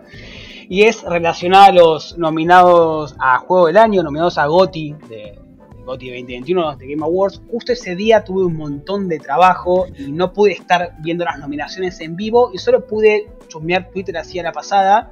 Y a mí lo que me pasó que durante todo el año, irá consensuado por, las personas que yo sigo en, las redes, que todos decíamos. y vos lo sabes. Pará, pará, y todos decían. polémica. Todos decían. Todo o sea, el comentario general era. Returnal es el gran. O sea, no sé, no sé si gana, pero estaba entre los entre los candidatos. O sea, todos hablamos de Returnal como candidatos. Y abro Twitter tipo 3 de la tarde y empiezo. Guillo Leos, el choreo del año, este, otro, Rippy, cómo robaron. Y empecé, empezó. Todo, no, esto es. No, no, sí, sí. dije, bueno, voy a parar un segundo a trabajar, voy a entrar a, la página oficial de Game Awards y voy a ver los nominados. Y entro a ver así a Otuki y empezó pa, pa, pa dije, no puede ser, no puede ser que no esté Returnal. Y no por desmerecer a los otros juegos, ¿eh? porque yo para mí, yo siento que este año no hubo una evolución en lo que es la industria. Todos los juegos son buenos juegos, no pude jugar ni Metroid ni Psychonauts. Y los otros juegos están bien, pero no sé si ninguno de esos me dio la experiencia que sí me dio Returnal a, nivel jugabilidad, a nivel de inversión, a nivel audiovisual. Ya hemos hablado de Returnal en este podcast eh, uno o dos veces. Y digo, pará, o yo estoy equivocado. Porque encima esto, o sea, no es, no hay un, no hay un consejo de, periodistas, o sea, un montón de periodistas votaron esto. Y que se haya quedado retorno afuera, me da a pensar, o, yo estoy equivocado, o son ex premios. O sea, puede haber un punto medio igual, ¿eh? Puede haber un punto medio. Sé que es muy subjetivo todo. ¿eh? Hay toda una cuestión de exclusividad, de cuánta gente realmente pudo jugar Returnal, o sea. Exacto. PlayStation 5, bueno, stock. Pero ok, ok, pero Ratchet Clank también está nominado. Y puedo Ratchet Clank definitivamente por algún, por A o por B llamó más la atención que que Returnal. Returnal tuvo mucha polémica con el tema de su dificultad también. Tardaron varios meses en poder mínimamente poner esa cuestión de suspender el ciclo como para poder jugar otra cosa. Yo Returnal no lo terminé, llegué hasta la tercera área y dije basta. Ahora no tuve el tiempo de volver a sentarme, pero me pasó eso. La, frustración que sentí no la tuve con ningún juego nunca y jugué muchos juegos de From Software, los jugué todos. Eh, pero al punto de decir, no puede ser que yo no pueda sentarme a jugar otra cosa porque tengo que tener la play en rest mode, porque si me voy, esto lo pierdo y son horas y horas de, de avance que a veces en Returnal 2-3 horas de avance no se sienten como nada. Es bastante, bastante polémica esa decisión en cuanto a lo que mencionaba yo quizás un rato, esto de 2021, accesibilidad en dificultad. Y creo que Sekiro ya sentó una base también de eso y hubo mucha discusión al respecto. Y de la nada aparece Returnal que es como, bueno, ¿viste Sekiro? Esto es 10.000 veces peor. Eh, porque hay runs de Returnal en donde los primeros dos eh, habitaciones la pasás muy mal, con una pistolita, con un upgrade mínimo que tenés, con estas cosas que vas encontrando que se van repitiendo entre ciclos. Entonces yo creo que un poco Returnal sufrió eso y lo que decía Axel de que no todo el mundo lo pudo jugar. Mira, Pato, para mí nuestra venganza tiene que ser que gane Resident Evil. Tipo, Ah, eso sería lo Se lo- peor. se lo puede- no, Me encantó, eh. Me encantó, pero ni en pedo es el Goti. Se lo pueden llorar, eh, 25 años de la franquicia, quizá anuncien la remake del 4 en los Game Awards, no sé, puede ser. Para mí no, o sea, yo veo todos y el que sin haber jugado Psychonauts y Ratchet, me gustó más Deathloop. En lo que es experiencia de juego, Para mí es Deathloop o Metroid. Y miren, que yo de todos los nominados jugué solamente el Resident, que me fascinó además, y era mi primer Resident. Pero he visto mucho, he consumido mucho gameplay de todos, porque no tengo este tema de, de, ay, no quiero ver nada porque no me, no me gusta spoilearme. Yo lo que veo en 20 minutos me lo olvido. Eh, y la verdad es que It Takes Two, perdón, pero... A mí me gustó mí es- mucho, pero bueno, es, también es, una, cuestión que de, esté ahí igual, ¿no? de lo O sea, que si te acercó. es como, para mí, de la lista habría que sacar It Takes Two y me atrevo, con el perdón de lunes, eh, a decir que el Psychonauts 2 también. Chau. Esos dos, para mí no tiene sentido y tampoco siento que estén al nivel de los otros que están en la, en la lista. yo no sacaría ninguno, eh. Yo sumaría, Yo sí. no te cuesta nada meter en vez de 6, meter 8. Para mí, sin haber, o sea, yo no hablo de los que no jugué, pero Ratchet para mí también está diciendo, Es Está que muy también es un poco qué, qué relevancia le damos a los premios, ¿no? Porque también The Game Awards es una terna más que lleva adelante eh, Geoff Keighley. Hay otros premios de Game Awards, están los de DICE, están, hay una banda y no le damos bola, le damos bola a los Game Awards porque son los que más marketing hacen y porque nos encanta el galardón de Geoff Keighley dándole el premio a Kojima o el- a, a la figura que nos encanta y encima los trailers y las bandas y todo el show que hay alrededor de Game Awards. Para mí es eso, para mí le estamos dando demasiada importancia y creo yo que, se notó con esto de tanta, como de sentirse indignado. Al fin y al cabo son periodistas como nosotros los que, los que votan, incluso a, mí me tocó votar porque eh, Malditos Nerds es parte de lo que es el jurado de, de The Game Awards y, y bueno, yo a mí me costó muchísimo votar, no solo porque este año jugué menos que otros años, sino me costó muchísimo porque había realmente experiencias puntuales que me habían gustado mucho como Returnal, pero que también tenían un montón de cosas que me llevaron a decir, bueno, no, a mí me pesa más lo, bien que me la hizo pasar Metroid el fin de semana, o la música y todo lo que fue Nier Replicant 1.23, que quizá es simplemente un, revamp de algunas cosas, pero, pero a nivel eh, música o a nivel score es como, bueno, no, no lo disfruté. Y es una experiencia subjetiva mía. ¿Y yo quién carajo soy en el mundo gamer como para poder agarrar y decir esto? Entonces, creo yo que, fuera de lo, de lo marketinero, siempre hay lugar para un montón y siempre vamos a tener esos, esas cosas como lo que decíamos recién de Takes Two o de, o de Psychonauts 2. Pero bueno, es eh, a quien le pese y a, quien le quepe, al fin y al cabo, es eh, lo, que vemos y, y lo que se va a, tener, a terminar eligiendo. Y probablemente termine ganando Deathloop, que es como de lo más eh, lindo que salió así, inno- innovador en el año. Y bueno, otro más para Bethesda y el año que viene vemos qué pasa. ¿Qué sé ¿Cuál creen que gane y cuál les gustaría que gane? Para mí gana Deathloop, yo quiero que gane Metroid. Bien. yo Ay, creo no, que... es secreto. No, yo, El voto secreto del señor Axel Bozo. yo me, me parece que lo va a ganar Deathloop y me gustaría de esos que lo gane Deathloop. Si lo gana Village, eh, es como raro. Ese es el que yo O sea, no quiero que gane. Y lo amé, ¿eh? Resident sí, Evil Village. es que- Pero no, lo, no quiero que lo gane. Es que si se lo gana a Resident Evil 8, se tendría que haber dado el 7 hace 4 años. Porque me parece que el 7 es una experiencia mucho mejor que, que esta. Uh, a mí Pero nada. revés, me gusta más esta que el 7, pero No eso es una, una discusión No más sé, larga. yo, Sí, yo, yo quiero decir dos. Ah, Axel, no dijiste vos los tuyos, perdón. No. No, no, es, es secreto, en serio. Ah, secreto en serio. Ok, listo, listo, ok, ok. Yo quiero para cerrar esto dos cosas. La primera es. eh, el año que viene sí va a ser difícil. Con todas las experiencias que, si en fecha llegan, cuál va a ser el GOTY. ya sabemos hay- cuál es el GOTI.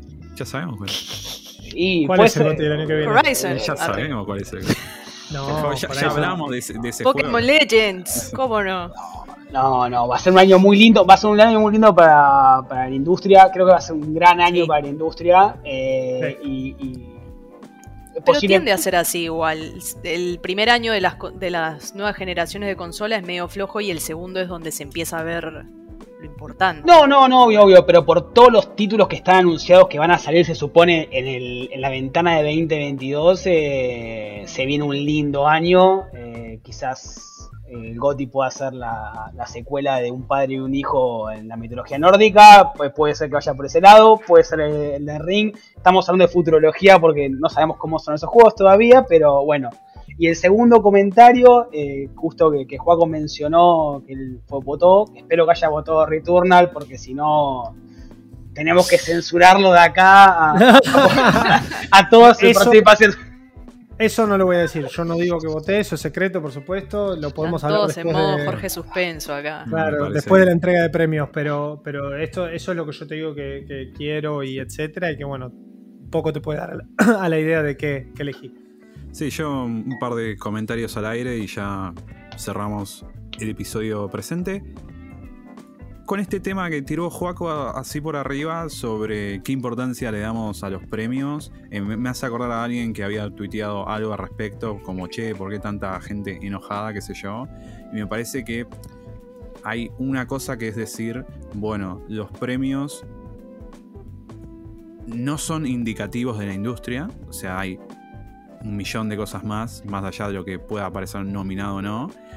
Y me parece que otra cosa distinta es decir, bueno, los premios no tienen ningún tipo de implicancia en la industria ni en cómo eh, cierto público o la prensa o eh, tampoco quiero homogeneizar eh, un montón de personas, ¿no? Pero me parece como que son dos patas distintas.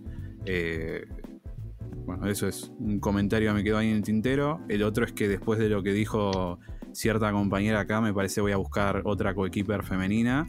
Porque Psychonauts 2, por favor. Ah, A cada que no juega no puede criticar. Es, es todo así. Es todo asado. ¿Qué es eso de ver gameplay? Déjame de joder, por sí, favor. no tengo cómo jugarlo, hermano. Tiene una Déjeme. PC, señorita, por favor. Y, pero ya dije que no me gusta jugar en PC. No es mi culpa. Bueno, y. No soy mm, Está en Xbox también. Sí, sí, pero no, no tiene, no tiene Xbox. No tengo. Ya, de vuelta, señor Microsoft, si está escuchando, por favor. Claro. Un saludo grande a Microsoft. Xbox Argentina, además, siempre veo que mandan regalos excelentes a todo el mundo. No me ofendo si me quieren mandar algo lindo. Se viene. Navidad. Todavía a raíz a Jerez no pasó. Y bueno, el último que de- dentro de todo, más allá de, de los faltazos, de los robos y de que me gustaría que otras cosas más indie, que no sean It Takes Two, que... No, sé qué tan indie es, o sea, está como en esa cosa media extraña, pero más allá de eso, me hubiera gustado que aparezcan otras cosas. Eh, de todas formas, contento con lo que hay, yo, contento. Va a ser un lindo show. Vamos a tener muchos trailers y nos van a mostrar jueguitos que van a estar buenísimos. Vamos a gritar. World. Y exacto, el World Premiere. Para eso están los Game Awards. Bueno. Exacto. Vamos a cerrar los momentos de noviembre, que esta vez no los conté, no, no sé cuántos fueron. Eh, Ray, quería algún comentario para cerrar. Un- una oración, Eh, dos, tres. Muy feliz de, de verlos, de que Juaco nos haya acompañado. Eh, Muchas gracias. A ustedes por invitar. estupefactada de la cantidad de data que tiene y la capacidad de memoria, porque te citó 20.000 juegos y fechas y cosas que yo en mi vida me voy a acordar, así que nada, este, muy, muy sorprendida por ese lado. eh, y bueno, vamos a, estoy, la verdad es que en expectativa de- del programa de diciembre, que va a ser distinto, va a ser grande, probablemente caótico, así que espero que nos escuchen en un mes o un poquito más. que nos y escuchen eso. y que nos vean. y que nos vean, eh, guiño guiño. Eh, y nada, feliz de verlos siempre. Señor Pato. Suscribo a lo que dice Ray, un placer tener a Juaco, la verdad que es un crack, o sea, es increíble todo lo que sabe, eh, cómo lo transmite y cómo lo cuenta, porque no es, o sea, no solo es fácil saber las cosas, o sea, sino también cómo decirlas y transmitió sus momentos de una manera espectacular, así que un placer tenerlos y gracias por el a casa pete que ahora lo voy a usar en este hasta que hasta que me echen, así que nada, gracias Juaco por, sumarte y nada, se viene, el fin de año y como dice Ray, también muy emocionado y muy ansioso por ese final de, final de temporada. Final de temporada. De, este año. Señor Juaco. Bueno, muchas gracias por invitarme, chicos. Eh, agradezco que, bueno, que me tiren un par de, florcitas. No, yo no, me considero muy así, pero siempre es el síndrome del impostor. Em, estoy siempre que sea hablar de videojuegos eh, frente a una cámara, frente a un micrófono o de lo que sea, ahí me tendrán. Así que eh, abro la posibilidad de que cuando quieran nos volvamos a encontrar. Quien dice, quizá ustedes en alguno de las tantas cosas que yo hago. Y, bueno, nada, este ratito la verdad que, me encantó, me encantó reflexionar, me encantó contarles. Eh, me, gusta mucho este formato, yo no conocía su podcast, lo admito, y, me gusta mucho esto de contar momentos específicos y, cosas, porque al fin y al cabo estamos jugando todo el mes y creo que recopilar, eh, recopilación de momentos, si me lo pongo a pensar, realmente debo tener millones, y probablemente todos en Shin Megami Tensei 5, eh, pero bueno, porque es lo único que estuve jugando, es un juego larguísimo. Fuera de eso, nada, agradecerles la, invitación y, eso, que, la rompan el mes que viene en su, híbrido podcast para cerrar el año y, que arranquen el 2022 a full, que lo van a necesitar porque está lleno de juegos, como dijo Pato. Bueno, yo soy Axel. Eh, muchas gracias a las tres personas aquí presentes por venir. Muchas gracias por decimotercera vez a Joaco por aceptar nuestra invitación y por estar. Ha sido un programa un tanto extenso, pero muy cargado de contenido y de emociones, que es al fin y al cabo el por qué quiero hacer este programa. Así que gracias a todos por sus momentos, por su álbum de fotos que hemos logrado armar acá sobre noviembre. Y nos estamos viendo la próxima. Chau, chau. Chau, chau.